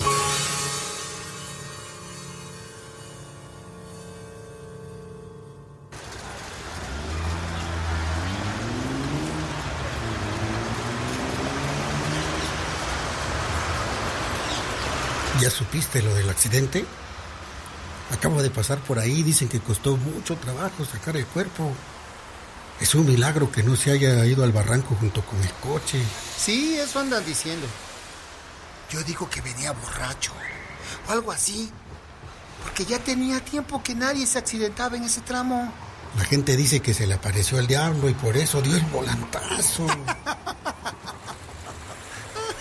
Ay, ¿cómo es posible que en esta época se siga creyendo eso? Ah, lo que pasa es que ese cabrón venía de afuera y como no conocía el camino, se destanteó. No debería andar inventando cosas. No son inventos. Haz memoria. ¿Recuerdas lo que pasó hace años? Cuando se fue el camión al barranco y murieron varios chamacos. El chofer era Genaro y él era ya viejo en esto de andar al volante. Conocía bien esa ruta. Sí, pero tú mismo lo has dicho. Era viejo. Pero con experiencia. Fue tan extraño que aquella vez se dijo que el diablo andaba sediento de almas y se cobró con esos pobres niños. Desde esa vez ya no hubo más accidentes. Pues, ¿cómo no? Después de eso, ¿quién no va a tener miedo? Pues la gente tomó sus más precauciones. ¿Tú en serio no crees, verdad? No, para nada. A cada quien le llega la hora y tal vez así fue con esos pobres. Yo no creo en dioses o demonios. Bueno, ya me voy, quiero llegar temprano a la casa y ver a Catita.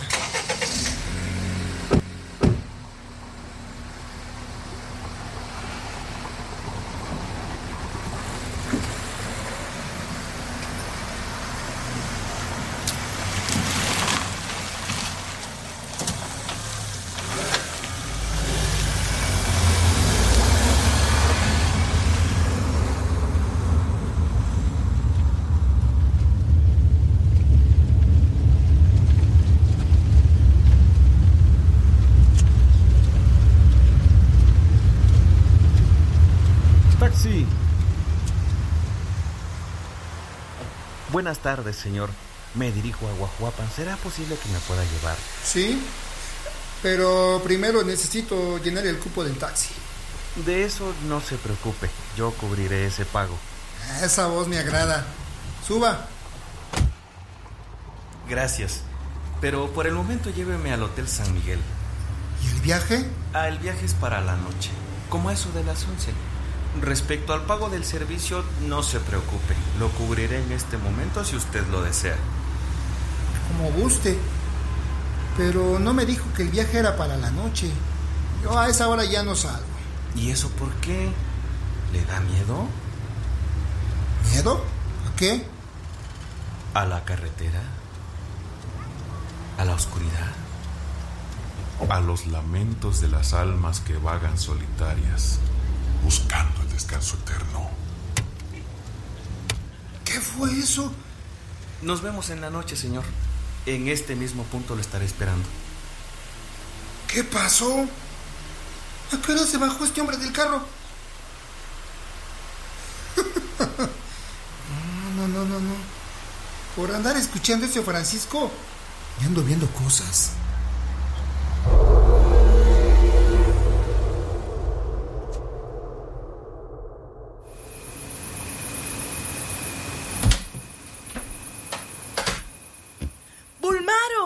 Llegaste a buena hora. Ya voy a servir la cena. Ay, mujer, ni hambre tengo. ¿Y ese milagro? Si tú comes muy bien siempre. Mira, esa panza no es de a gratis. Ay, no estoy de humor para andarte escuchando. Me voy a dormir un rato. Además, apenas son las siete. Descanso y en, y en una hora cenamos. Al rato ya no te voy a servir, ¿eh? Yo ya veré qué hago cuando tenga hambre entonces. Ahora déjame descansar.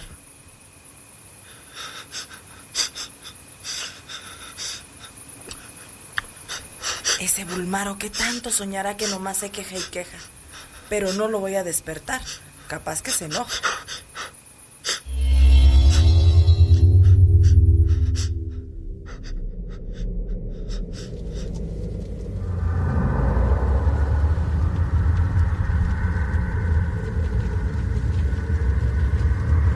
¿Ya viste la montaña de colores? No, no, Mira bien el desfiladero. no veo nada. Detén la marcha y bajemos.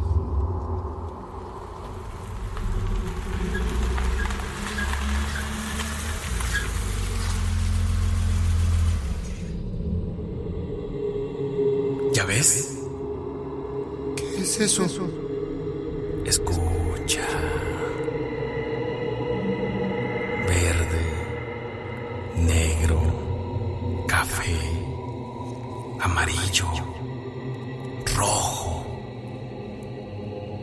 Son los colores de mi montaña.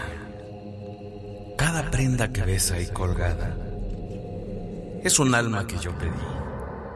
Y hoy, hoy quiero la tuya. ¡Catita! ¡Catita! ¡Ven! ¡Ven! ¡Cata! Ya te escuché. ¿Qué quieres? Nada. Nada. Solo fue una pesadilla. Eso te pasa por dormir enojado. No se me haría raro que hasta con el diablo estuvieras soñando. Déjate de cosas. Más seguro que se me reveló la plática que tuve con ese Felipe. Que me vino a decir que el diablo anda pidiendo almas. Yo tampoco creo en esas cosas. La gente andaba argüendeando en el mercado, pero yo los ignoré. Yo a lo mío. Regresé rápido para hacer la cena y ahora resulta que no quieres comer. Sírveme. Ya tengo hambre. Te advertí. Ahí está la comida sobre la estufa. Sírvete solo. Por cierto, vino un hombre a buscarte. Dice que no se te olvide pasar por él al Hotel San Miguel, que te quiere ver a las once en punto, para que le hagas el viaje especial que te pidió. Pero... ¿Cómo supo ese hombre dónde vivo? ¿Yo qué voy a saber? Capaz tú mismo le diste la dirección y no te acuerdas. No, no, no, yo no lo hice. No, pero yo no voy a hacer ese viaje. Mejor me quedo aquí contigo. Ya, cálmate. Se te hace tarde, dormiste un montón. ¿Qué hora es? Las 10 de la noche. ¿Qué? ¿Tan tarde? ¿Por qué no me despertaste antes? Apúrate, ahí te puse un termo con café y una torta. Ya te dije que no iré. Lo siento, tendrás que hacerlo. Me entregó el dinero del viaje y como verás pago muy bien. Así que no te puedes echar para atrás. ¿Por qué lo agarraste? Porque no nos viene mal un dinero extra, así que ya vete. ¿O quieres hacer esperar al gran señor? Pagó por tu alma y ahora le pertenece. ¿Qué te pasa, Cata? ¿Por qué hablas así? Yo no he dicho nada. Apúrale, llévate la cena. Cata, dame ese dinero. Voy a regresarlo. Yo no haré ningún viaje. Ya te dije que no y ya vete. Dámelo. Ya fui a pagar lo de la renta y ya no tengo nada, así que no te queda de otra. Ahora por lo menos ya podemos respirar unos días de esas deudas. Ya es tarde, vete. Y cierra la puerta que hace frío.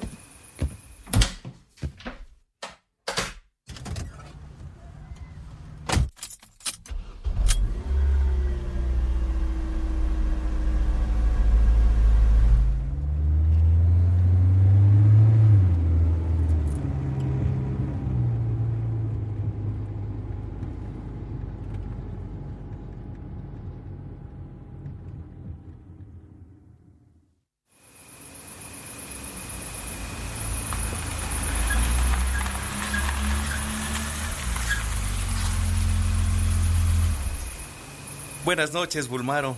Es usted un hombre muy formal. Por un momento pensé que no llegaría. ¿Cómo cree? Yo me comprometí. Además dice mi mujer que ya le pagó. ¿Cómo supo dónde vivía? Fue fácil. Preguntando. Le pido amablemente que nos vayamos. Tengo que llegar a Guajuapan. Ay, tuve tantas cosas por hacer que hoy no pude irme antes. Le agradezco su disposición por aceptar llevarme. Vamos.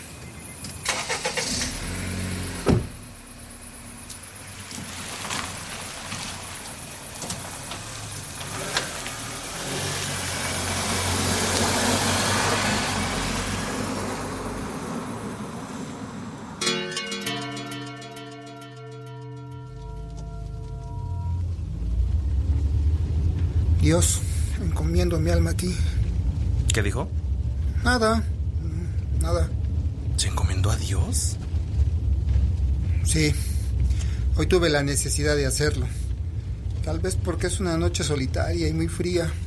Hasta neblina hay. ¿Es usted creyente? No, pero a veces se vuelve uno ante ciertas circunstancias. Y hoy es preciso serlo. ¿O no? Sí. Yo también lo soy. Pero yo creo en lo que hay más allá, en las profundidades. Ahí está la verdad de todo. No entiendo de qué habla. Lo que quiero decir es que todos aquellos que no creen en lo que hay allá arriba, en el cielo, y desobedecen sus leyes, Esas almas me pertenecen. ¿Qué fue eso? ¿Lo escuchó? ¿Lo escuchó? ¿A dónde se fue? ¿Qué está pasando aquí? Hace un momento yo traía un pasajero y no está. ¿Estoy soñando? Sí, eso. Sigo soñando. No, no es un sueño. Aquí estoy. ¿Y el pasajero? Yo soy tu pasajero, el dueño de todo este monte. ¿Tienes miedo? No, no. Estoy soñando. Quiero despertar. ¿Quieres librarte de mí? Hagamos un trato. Necesito que me entregues el alma de 20 personas. Si no aceptas, serás tú quien se tenga que sacrificar.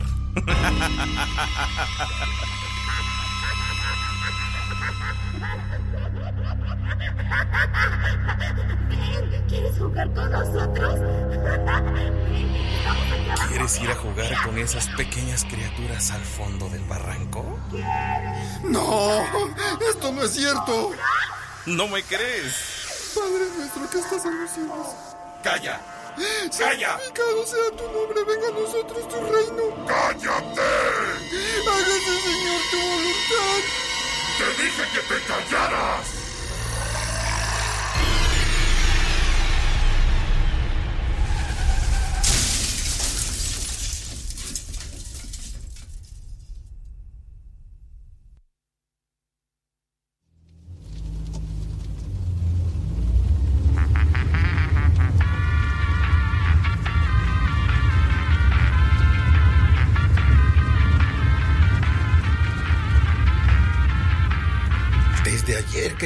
Se fue al barranco.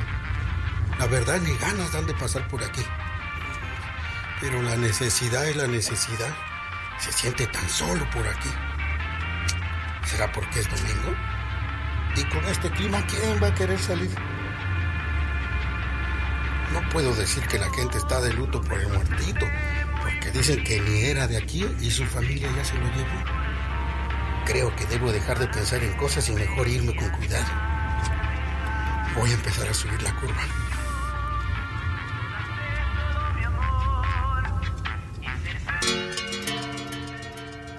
Es un hombre ese que está tirado en la carretera. Ay, Dios mío. Mejor me voy a orillar.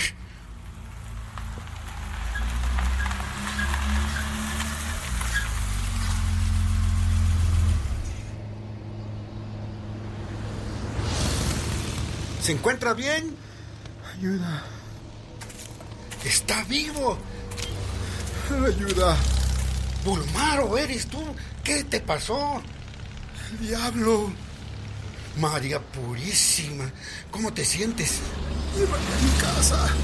No quiero estar aquí. El taxi está a la vuelta. Como pude, me salí.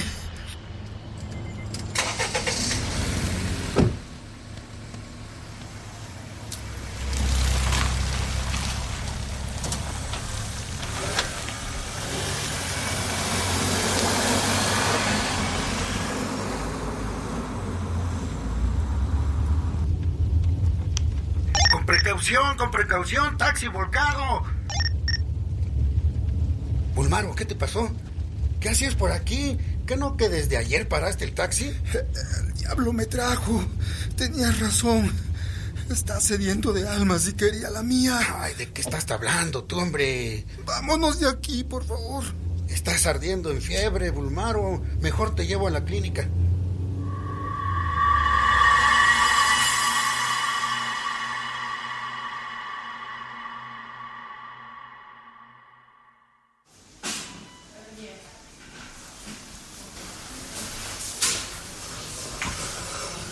¿Dónde estoy? En la clínica. Y no te preocupes. Ya mandé a avisar a tu mujer. Ya no tarda en llegar. Ahora, sí, mira. Cuéntame qué te pasó. A ver. No tengo claro qué sucedió. Ayer, cuando iba subiendo por el espinazo del diablo, empecé a escuchar voces de niños que me llamaban. Y cuando me di cuenta, el pasajero que yo llevaba a Guajuapan había desaparecido. ¿Cómo es eso? No sé. De pronto era el diablo el que me hablaba. Empecé a rezar con fuerza de puro milagro. No me fui al voladero.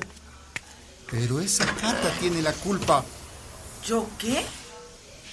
Si no hubieras agarrado ese dinero, yo no habría tenido que ir. Yo no agarré nada. No sé de qué hablas. ¿Cómo que de qué? Del dinero que aceptaste de mi pasajero. Yo creo que ese accidente te afectó la cabeza. Ayer llegaste, no quisiste comer y te quedaste bien dormidote. Despertaste como a las 10 y te fuiste porque según tenías un viaje especial por hacer. Pero tú dijiste que mi cliente fue a la casa y te pagó por adelantado el viaje y que ya habías pagado la renta. Eso quisiera, pero no. No fue así. A mí se me hace que soñaste. Felipe, ayúdame. No sé qué pasó, no sé nada. Solo son unos cuantos golpecitos. Llévame al Hotel San Miguel. A ver, que me den razón del hombre que llevé ayer. Necesito entender. Vamos pues, con cuidado nada más.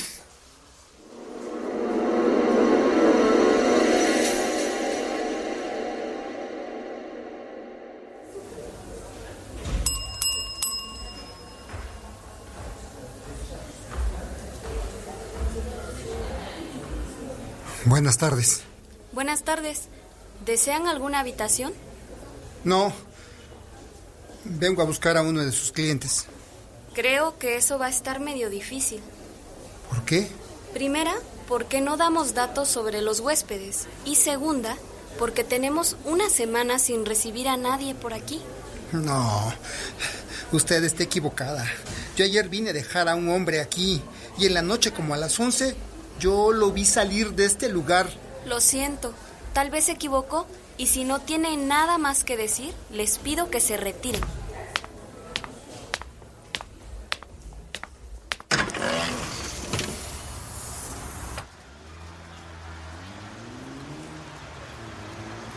No estoy loco. Yo ayer vine aquí por un hombre y lo subí al taxi. Bulmaro, tranquilo. Tal vez te confundiste. ¡Cállate! Bulmaro, mira, vamos a tu casa y ya descansas. No estoy loco. Yo vi al diablo y está sediento de almas. No pasen por el espinazo del diablo.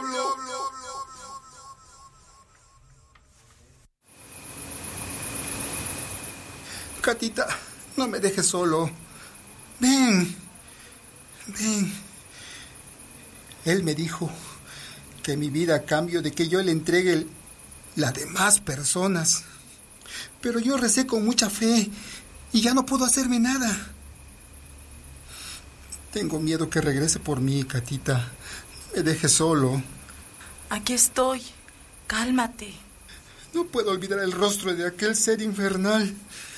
Es como nosotros, no tiene cuernos y cola. Cierra bien las puertas, Catita, no vaya a entrar. Dile al cura que venga pronto, no vaya a ser que me muera. Uy, y mi alma se condene.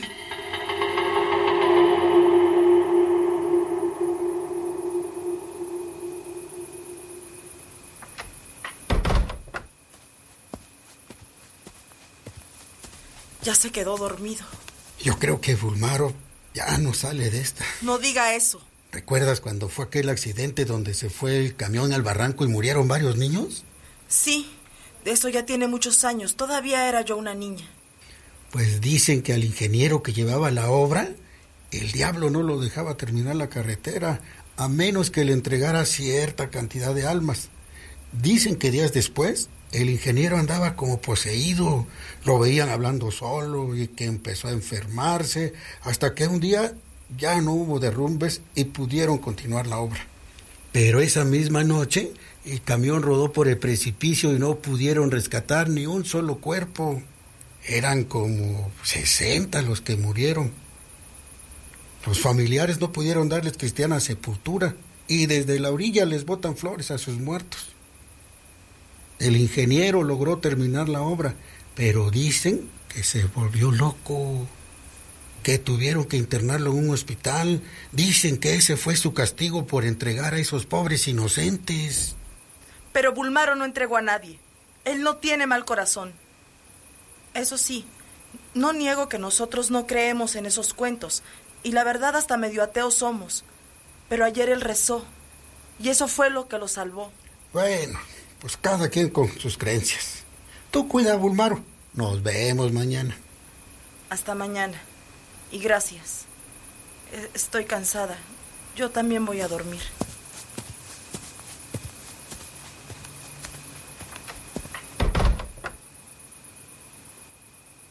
Mira qué inocente y calmado se ve Bulmaro mientras duerme.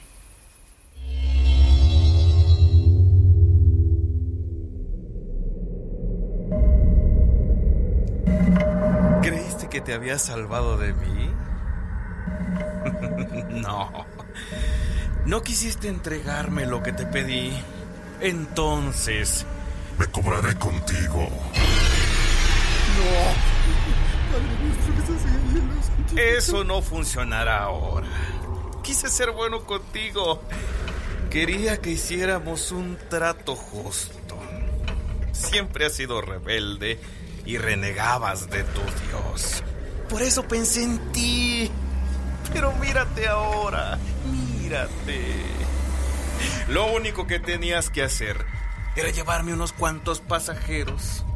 Y con ellos yo estaría más que bien servido. Pero como no quisiste. Ahora vendrás conmigo y serás mi esclavo. Así que olvida tus oraciones y vámonos.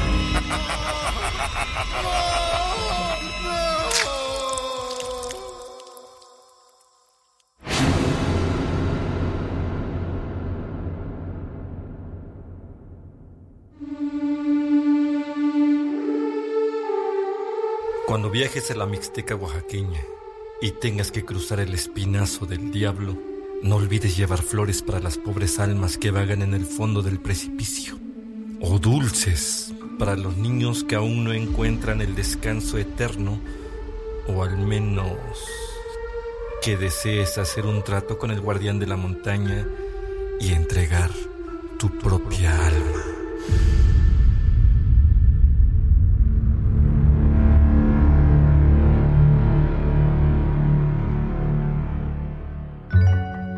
El Espinazo del Diablo, una adaptación de Angie Martínez, dirigida por el maestro David Luciano Ruiz Durán. Casting Italivia Elorza Velasco. En el papel de Bulmaro, Porque ya tenía tiempo que nadie se accidentaba en ese tramo. Fortunato Chávez Avendaño. Catita es. ¿Y ese milagro? Si tú comes muy bien siempre. Mira, esa panza no es de a gratis. Renata López Cristo. Como el pasajero, Buenas noches, Bulmaro. Es usted un hombre muy formal. Por un momento pensé que no llegaría. Pedro Romero. En el papel de Felipe y chofer, ¿Ya supiste lo del accidente? Acabo de pasar por ahí, dicen que costó mucho trabajo sacar el cuerpo. César Sandoval. Voces incidentales, Buenas tardes. ¿Desean alguna habitación? ¡No te vayas! ¡Mírame! Sonia Gregorio y Renata López. Narrador, Cuando viajes a la Mixteca oaxaqueña y tengas que cruzar el espinazo del diablo, David Luciano Ruiz Durán. Música, fragmentos de Tengo Miedo y Prometo de Banda Cerro Grande. Realización sonora, Pedro Romero. Todas nuestras historias son basadas en la tradición oral de los pueblos de México.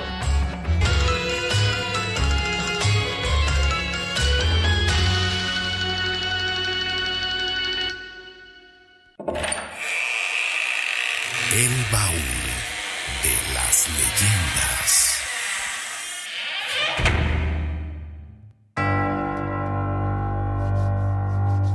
A ver, señor Romero, con voz de diablo, dígame usted que, que escuchen el baúl de las leyendas.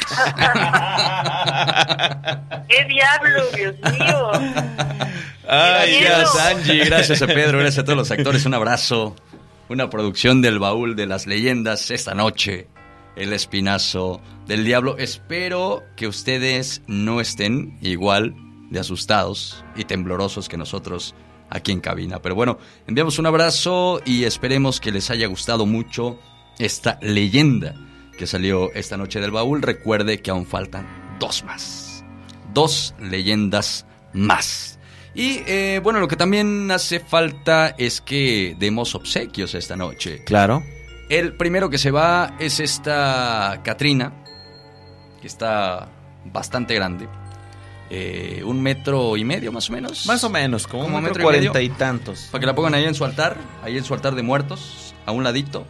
Una Catrina que subimos a la página del baúl. Si es que usted nos tiene agregados en redes sociales, seguramente eh, pudieron eh, ver la imagen. Y pues está eh, muy grande esta Catrina, muy bonita, muy bien hecha, de verdad. Gracias a la licenciada Rocío Jiménez. Vamos a pues pedir a la primera persona que nos llame.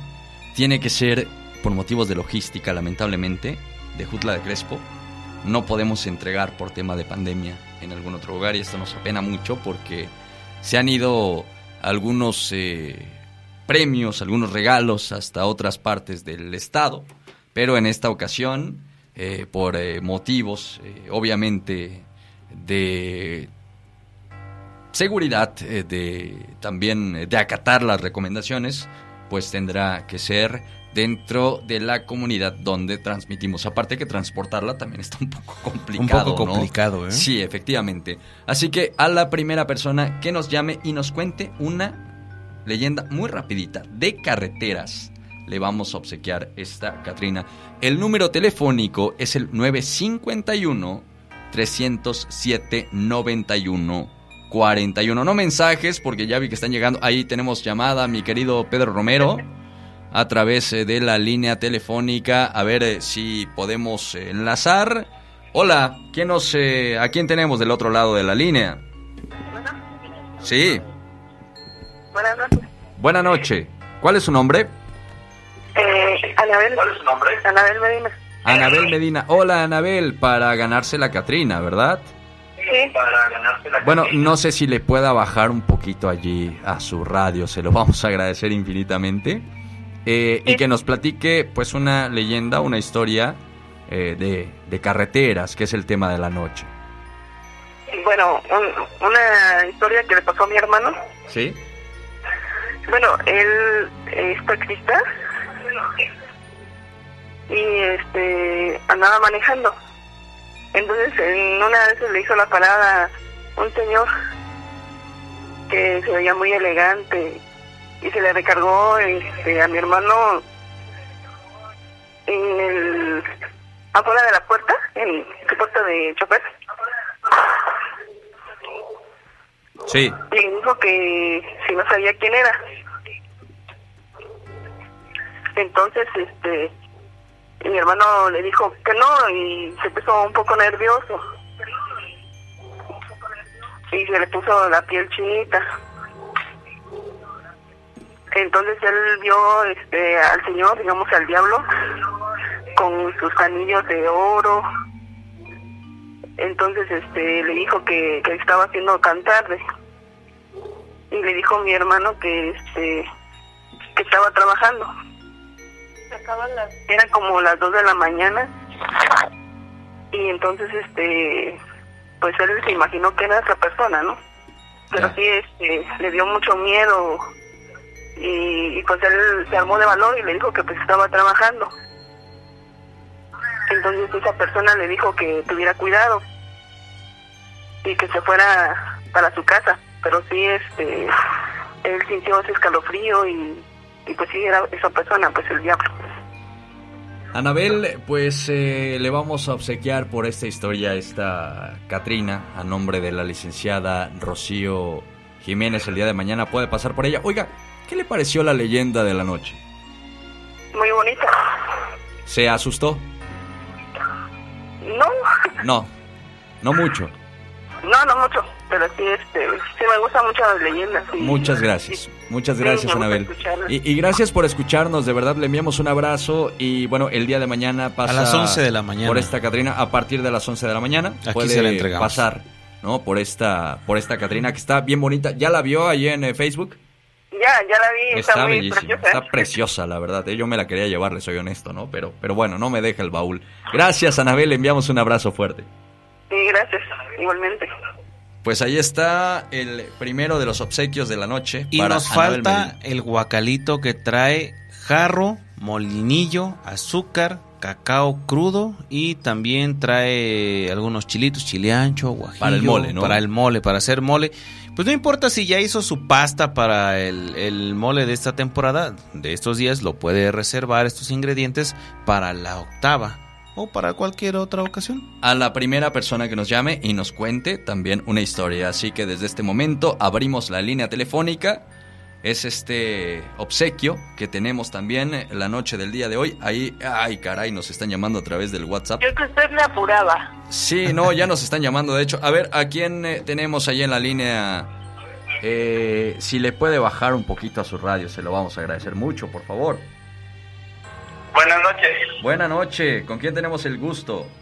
Martín Ramos Ramírez. Martín, Martín, gracias por llamarnos. Oye, ¿qué te pareció la leyenda? Estuvo excelente, ¿eh? muy bien, la estamos escuchando. Qué bueno que te gustó. Este, a ver, eh, nos vas a platicar una leyenda de carretera, ¿verdad? Así es. A ver, por favor, adelante, los micrófonos son tuyos.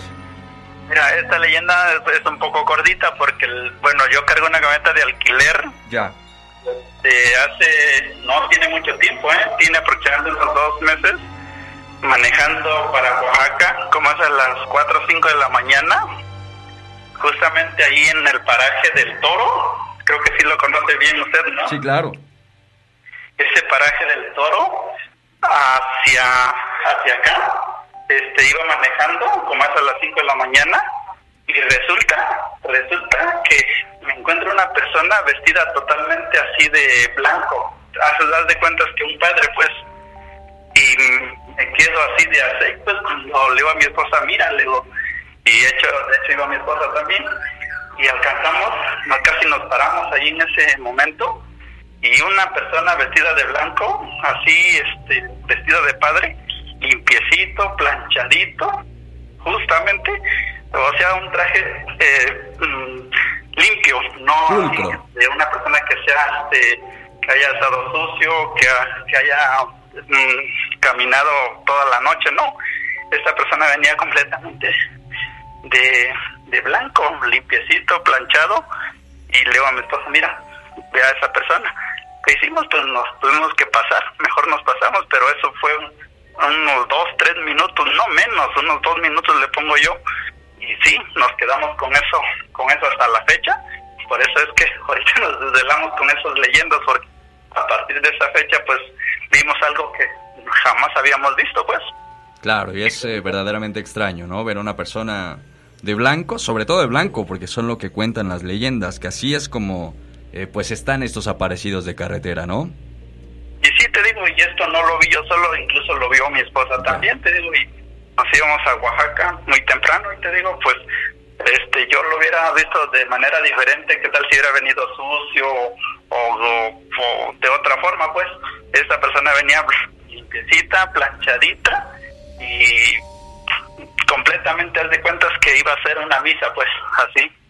Ah, caray. Bueno, pues eh, Martín, eh, te llevas esta este guacalito, ¿no? Con eh, todo listo para el mole y el Para hacer un chocolate. mole. Así que puedes pasar por él a las 11 de la mañana. De las de 11 en adelante, aquí se lo entregamos. De mañana a las 11 de la mañana, Por favor. me parece perfecto. Por favor. Felicidades. Sí, felicidades. Gracias, Martín. Un abrazo. Gracias, hasta luego. Ahí están, eh, pues eh, ya los ganadores. Se acabaron los Martín y. Anabel. Mañana vamos a regalar kombuchas de alma natural. eh, de verdad que agradecemos mucho a Almita Lara de Alma Natural por regalarnos, por obsequiarnos esto para el baúl. Y bueno, creo que también eh, dentro de los obsequios viene jengibre cristalizado, que es muy bueno para la digestión y dolores de cabeza y cólicos. Además que ayuda a fortalecer el sistema inmunológico. Efectivamente, Italibi. Efectivamente. Eh, también ayuda a la digestión y nos dan el tip que con seis trocitos antes o después de cada alimento, pero no hay restri- restricción. Así que eh, kombuchas y jengibre cristalizado vamos a obsequiar el día de mañana. Gracias a nuestros amigos de Alma Natural. Si todavía no sigue la página de Facebook, sígala por favor. Y también mañana vamos a estar obsequiando una de estas, eh, otro guacalito, pero estos son de dulces, Pedro, de, de- de los dulces de, de temporada. Eh, una eh, de hecho es una canastita no va a ser un guacalito fueron Ay, más dadivosos con nosotros fueron una es Una una, canastita canastita. sí es una es una canastita eh, que vamos a regalar por parte de doña Adrianita Pérez, ¿no? Y de la señora José, y toda su familia, de verdad, ahí de los dulces Don Carlos, que son deliciosos. Son estos dulces de pastita de calabaza y estos eh, dulces de licor que son muy característicos de la ¡Qué temporada, delicia! así que mañana estén pendientes. Y bueno, agradecemos también a la licenciada Rocío Jiménez eh, por el regalo del día de hoy que fue la Catrina, así como a Comercial Orozco, Granos y Semillas Getsemaní, Chocolate La Molienda, Casa Lorena y al puesto de Tía Juanita del Mercado Díaz Ordaz por este huacal que nos obsequian con todos eh, los ingredientes para el mole y eh, para el chocolate. Viene su jarrito, ¿verdad? eh, Sí, jarro con el y toda la cosa, ¿eh? Sí, toda la cosa. Así que está bellísimo también este obsequio. Gracias a toda la gente del baúl de las leyendas que eh, pues nos envía regalos, nos envía obsequios para eh, la bandita leyendera que nos escucha. Ya tendríamos que habernos ido desde hace rato. Desde hace un buen rato. Este, vamos con eh, el segundo bloque de testimonios, bueno, de estos eh, mensajes de audio que nos mandan las y los leyenderos y regresamos directamente a despedirnos. Mucho ojo que dentro de estas, bueno, mucho oído, que dentro de estas entrevistas, dentro de estos audios, viene el de un personaje que en esta carretera 175, si no mal recuerdo, vio a un ser alado, bastante grande en la oscuridad de la noche. Vamos a escuchar.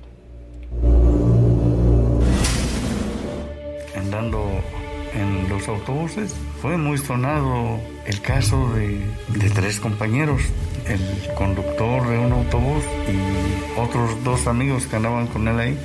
En cierta ocasión venían de Puerto Escondido, de 9 de la noche en aquellos años, y al pasar en Montevideo, ya poco después de las 12 de la noche, dice que levantaron a un señor que les hacía la parada, un anciano que traía un par de, de cabras, un par de chivos.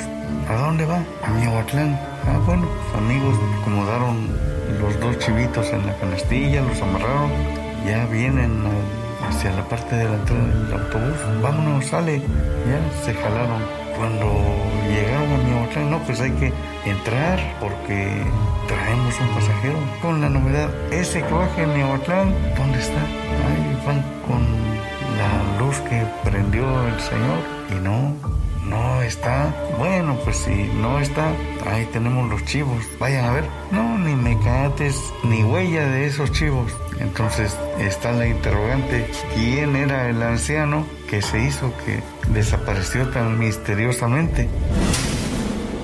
Lo que les voy a contar es una experiencia que a mí me pasó hace un par de años, en el mes de julio. Estábamos trabajando en la población de Santa Marta, en eso de la construcción y todo. Pero pues a veces en el trabajo pues se hace tarde. Ese día nos tocó, nos tocó venirnos algo tarde. ¿Qué será? Las 10 de la noche. Teníamos que regresarnos para Jutla, de aquí de pues, nuestra ciudad donde somos. Era algo ya tarde, todos estábamos cansados. El trabajo. Salimos de Santa Marta, todo bien, todo calmado. La noche estaba muy silenciosa. Nos vinimos en el camino. Llegamos a la población del Vergel, todo normal. Salimos a la carretera, nos topamos con algunos automóviles, seguimos nuestro camino con dirección hacia Jutla. Pasamos la parada de Los Ocotes, más fue nuestra sorpresa al llegar al puente de Cuapa, de aquí de San Miguel. En esa como bajadita que hace la carretera, nos topamos con algo muy grande, algo que era del tamaño de una persona, algo que volaba en esa área algo que tenía unas alas enormes nos topó con nosotros. Casi retachaba del parabrisas y del toldo de la camioneta. Nosotros éramos tres amigos los que veníamos en la cabina y nosotros tres compañeros venían atrás en la batea. Pero ese algo nos puso la piel chinita, como, como dicen, nos dejó algo sorprendidos y algo, algo mudos. Solamente nos quedamos viendo unos a los otros. Ese algo era de un color café con poco pelo, pero pelo muy fino, por lo que pudimos nosotros observar con las luces de la camioneta. Pasó a una velocidad muy lenta, pero de repente aceleró el vuelo. No sé, hasta ahorita nos seguimos preguntando qué sería eso. ¿Sería un animal? Seguimos nuestro camino, nos venimos. Llegamos aquí a la parada de San Miguel. Traíamos esa inquietud que siempre nos caracteriza. Hablamos con otros compañeros, los que venían atrás, y les dije, preguntamos que si ellos habían visto lo que nosotros habíamos visto. Y ellos nos dijeron que sí, que era algo con cuerpo de persona que volaba y tenía unas alas muy grandes. Pasó muy bajo, muy cerquita de ellos, pero me dicen que esto siguió su vuelo y le perdieron la vista porque el miedo los, los acobardó. Y pues esto es lo que tengo que contar y pues hasta ahorita nos seguimos preguntando qué sería eso que vimos. En otra ocasión viene un, un viejo conocido, desgraciadamente ya se adelantó en el camino que, que todos vamos a caminar. Dice que vino a Oaxaca con su, con su trailer a dejar mercancía a alguna, a alguna tienda de esas grandes a un centro comercial. Ya le dieron salida, le recibieron la carga y a eso de las 2 de la tarde agarró la supercarretera. Pero con sus pensamientos de que a ver quién levanto no, cuando ve a una, una muchachita bonita que le hace la parada, que inmediatamente se orilla y ¿a dónde vas? No, ¿tú a dónde vas? Le pregunta la dama. Yo voy a México, pues llévame. ¿Me llevas? Sí, vamos, se, se suben y cuenta él que se le hizo interminable el camino del crucero de San Pablo Etla, ahí donde entra la supercarretera, para la primer caseta. Mucho tiempo pasó vámonos. Entre una caseta y otra, pues más o menos hace uno 40 o 50 minutos. Caramba, este amigo le entró la noche y no llegaba, no llegaba. Por fin llegó a la caseta de Suchislahuaca, igual se jala.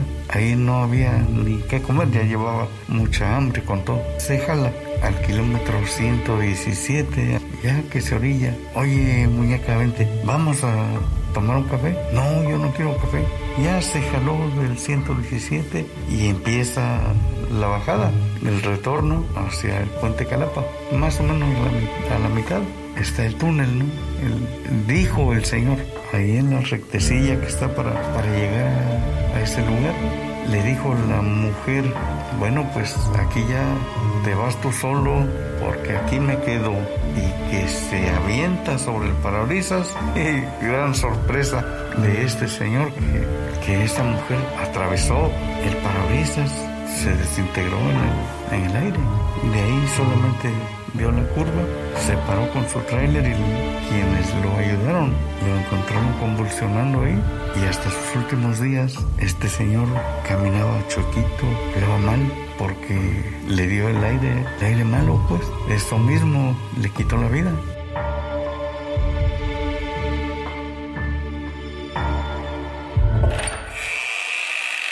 El baúl de las leyendas.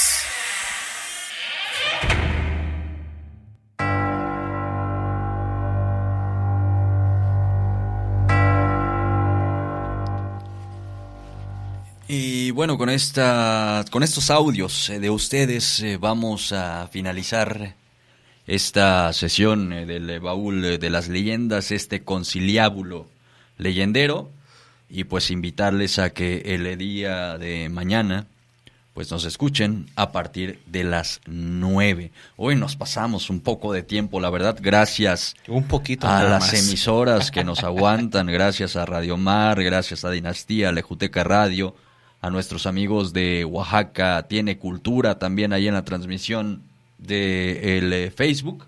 Muchísimas gracias por eh, permanecer eh, con nosotros hasta estas altas horas de la noche.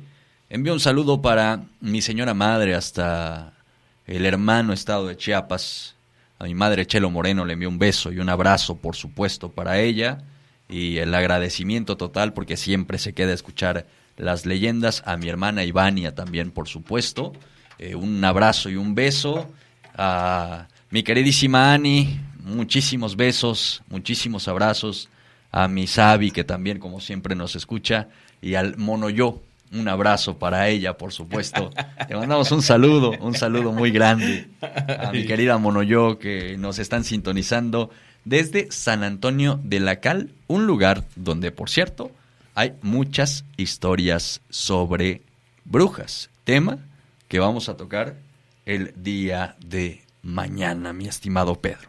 Así es, San Antonio de la Cal, conocido también ahora ya y renombrado por el maestro Eric como San Antonio de las Piedras Blancas. San Antonio de las Piedras Blancas. Bueno. Ahí está el- la nueva denominación, mi querido Pedro. Oye, pues nos vamos. Italibia Elorza, muchísimas gracias esta noche desde la vía remota. Mañana ya te tendremos en cabina, ¿no? Así es, si, eh, si las energías lo permiten, así será. Y bueno, muchísimas gracias a quienes se quedaron hasta el final con nosotros, leyenderos y leyenderas de corazón. Muchísimas gracias por quedarse hasta el final del programa. Les mandamos un abrazo.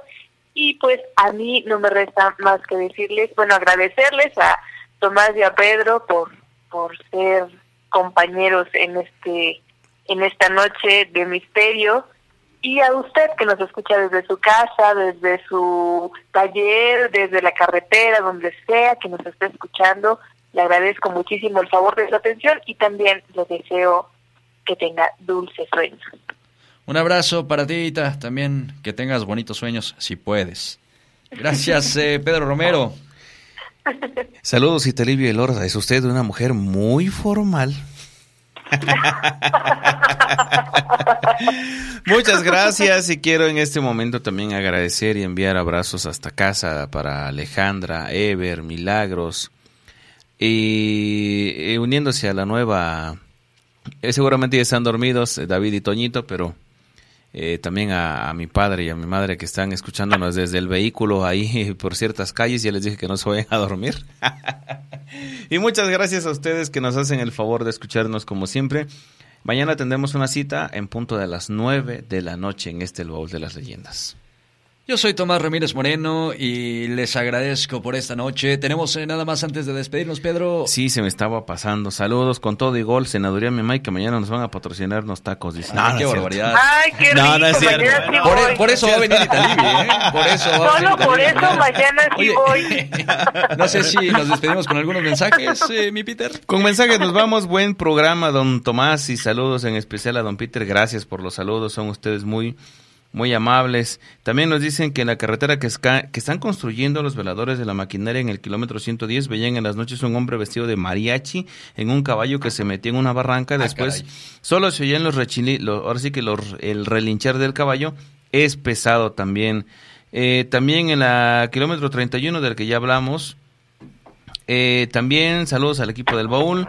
Carretera 175, tramo El Alacrán a Candelaria. Un día venía manejando a las 3 de la mañana y en la curva se me apareció una mujer de blanco y me dio demasiado miedo, la verdad, no desvió el volante y supuestamente cuando le pasé encima se convirtió en un perro que salió flotando en la parte del bosque. Ah, caray. Felicidades al baúl de parte de Atlanta, Georgia. Saludos para la familia Coronado también. Saludos desde la Benito Juárez, muy bonito programa, familia Carmona, Soto, Leyenderos de Corazón. Y también saludos a la familia Carballido desde La Paz, Baja California Sur, de parte de Cristian Carballido. Julio Medina también estuvo muy chido el programa Brothers, dice. Saludos, al buen Julio Medina. Qué bueno que les gusta. Y hasta aquí. Hasta aquí se quedaron los mensajes. También un abrazo a la licenciada Sheila Santiago y compañía hasta Santa María Huatulco, desde Radio Mar, allí también con eh, todo el equipo, por supuesto, de nuestros amigos de Radio Mar. Les enviamos un abrazo enorme, un abrazo eh, muy grande, por supuesto, hasta Santa María Huatulco y a toda la gente que nos escuchó el eh, día de hoy, que nos escuchó esta noche. Ya nos vamos con el día, nos estamos despidiendo porque ya prácticamente es eh, medianoche, así que con esto damos por concluida una sesión más del baúl de las leyendas. Tengan una hermosa noche. Recuerden que mañana es 31 y pues mañana se pone el altar. El altar. Esto fue el baúl de las leyendas. Hasta la próxima. Baúl de las leyendas. Por esta noche la sesión ha terminado. Esto fue El baúl de las leyendas. El Baúl de las Leyendas es una producción original del colectivo oaxaqueño para difusión de cultura y las artes, Asociación Civil. Dirección e idea original, Tomás Ramírez Moreno. Realización sonora, Tomás Ramírez Moreno y Pedro Romero Ramírez. Asistente de preproducción, Esteban Martínez Ruiz. Asistentes de producción, Itzel Denise Cruz Cruz y Verónica Díaz Díaz. Conducción, investigación y realización, Italivia Elorza Velasco, Pedro Romero Ramírez y Tomás Ramírez Moreno. Todas nuestras historias son basadas en la tradición oral de los pueblos de México. El baúl de las leyendas.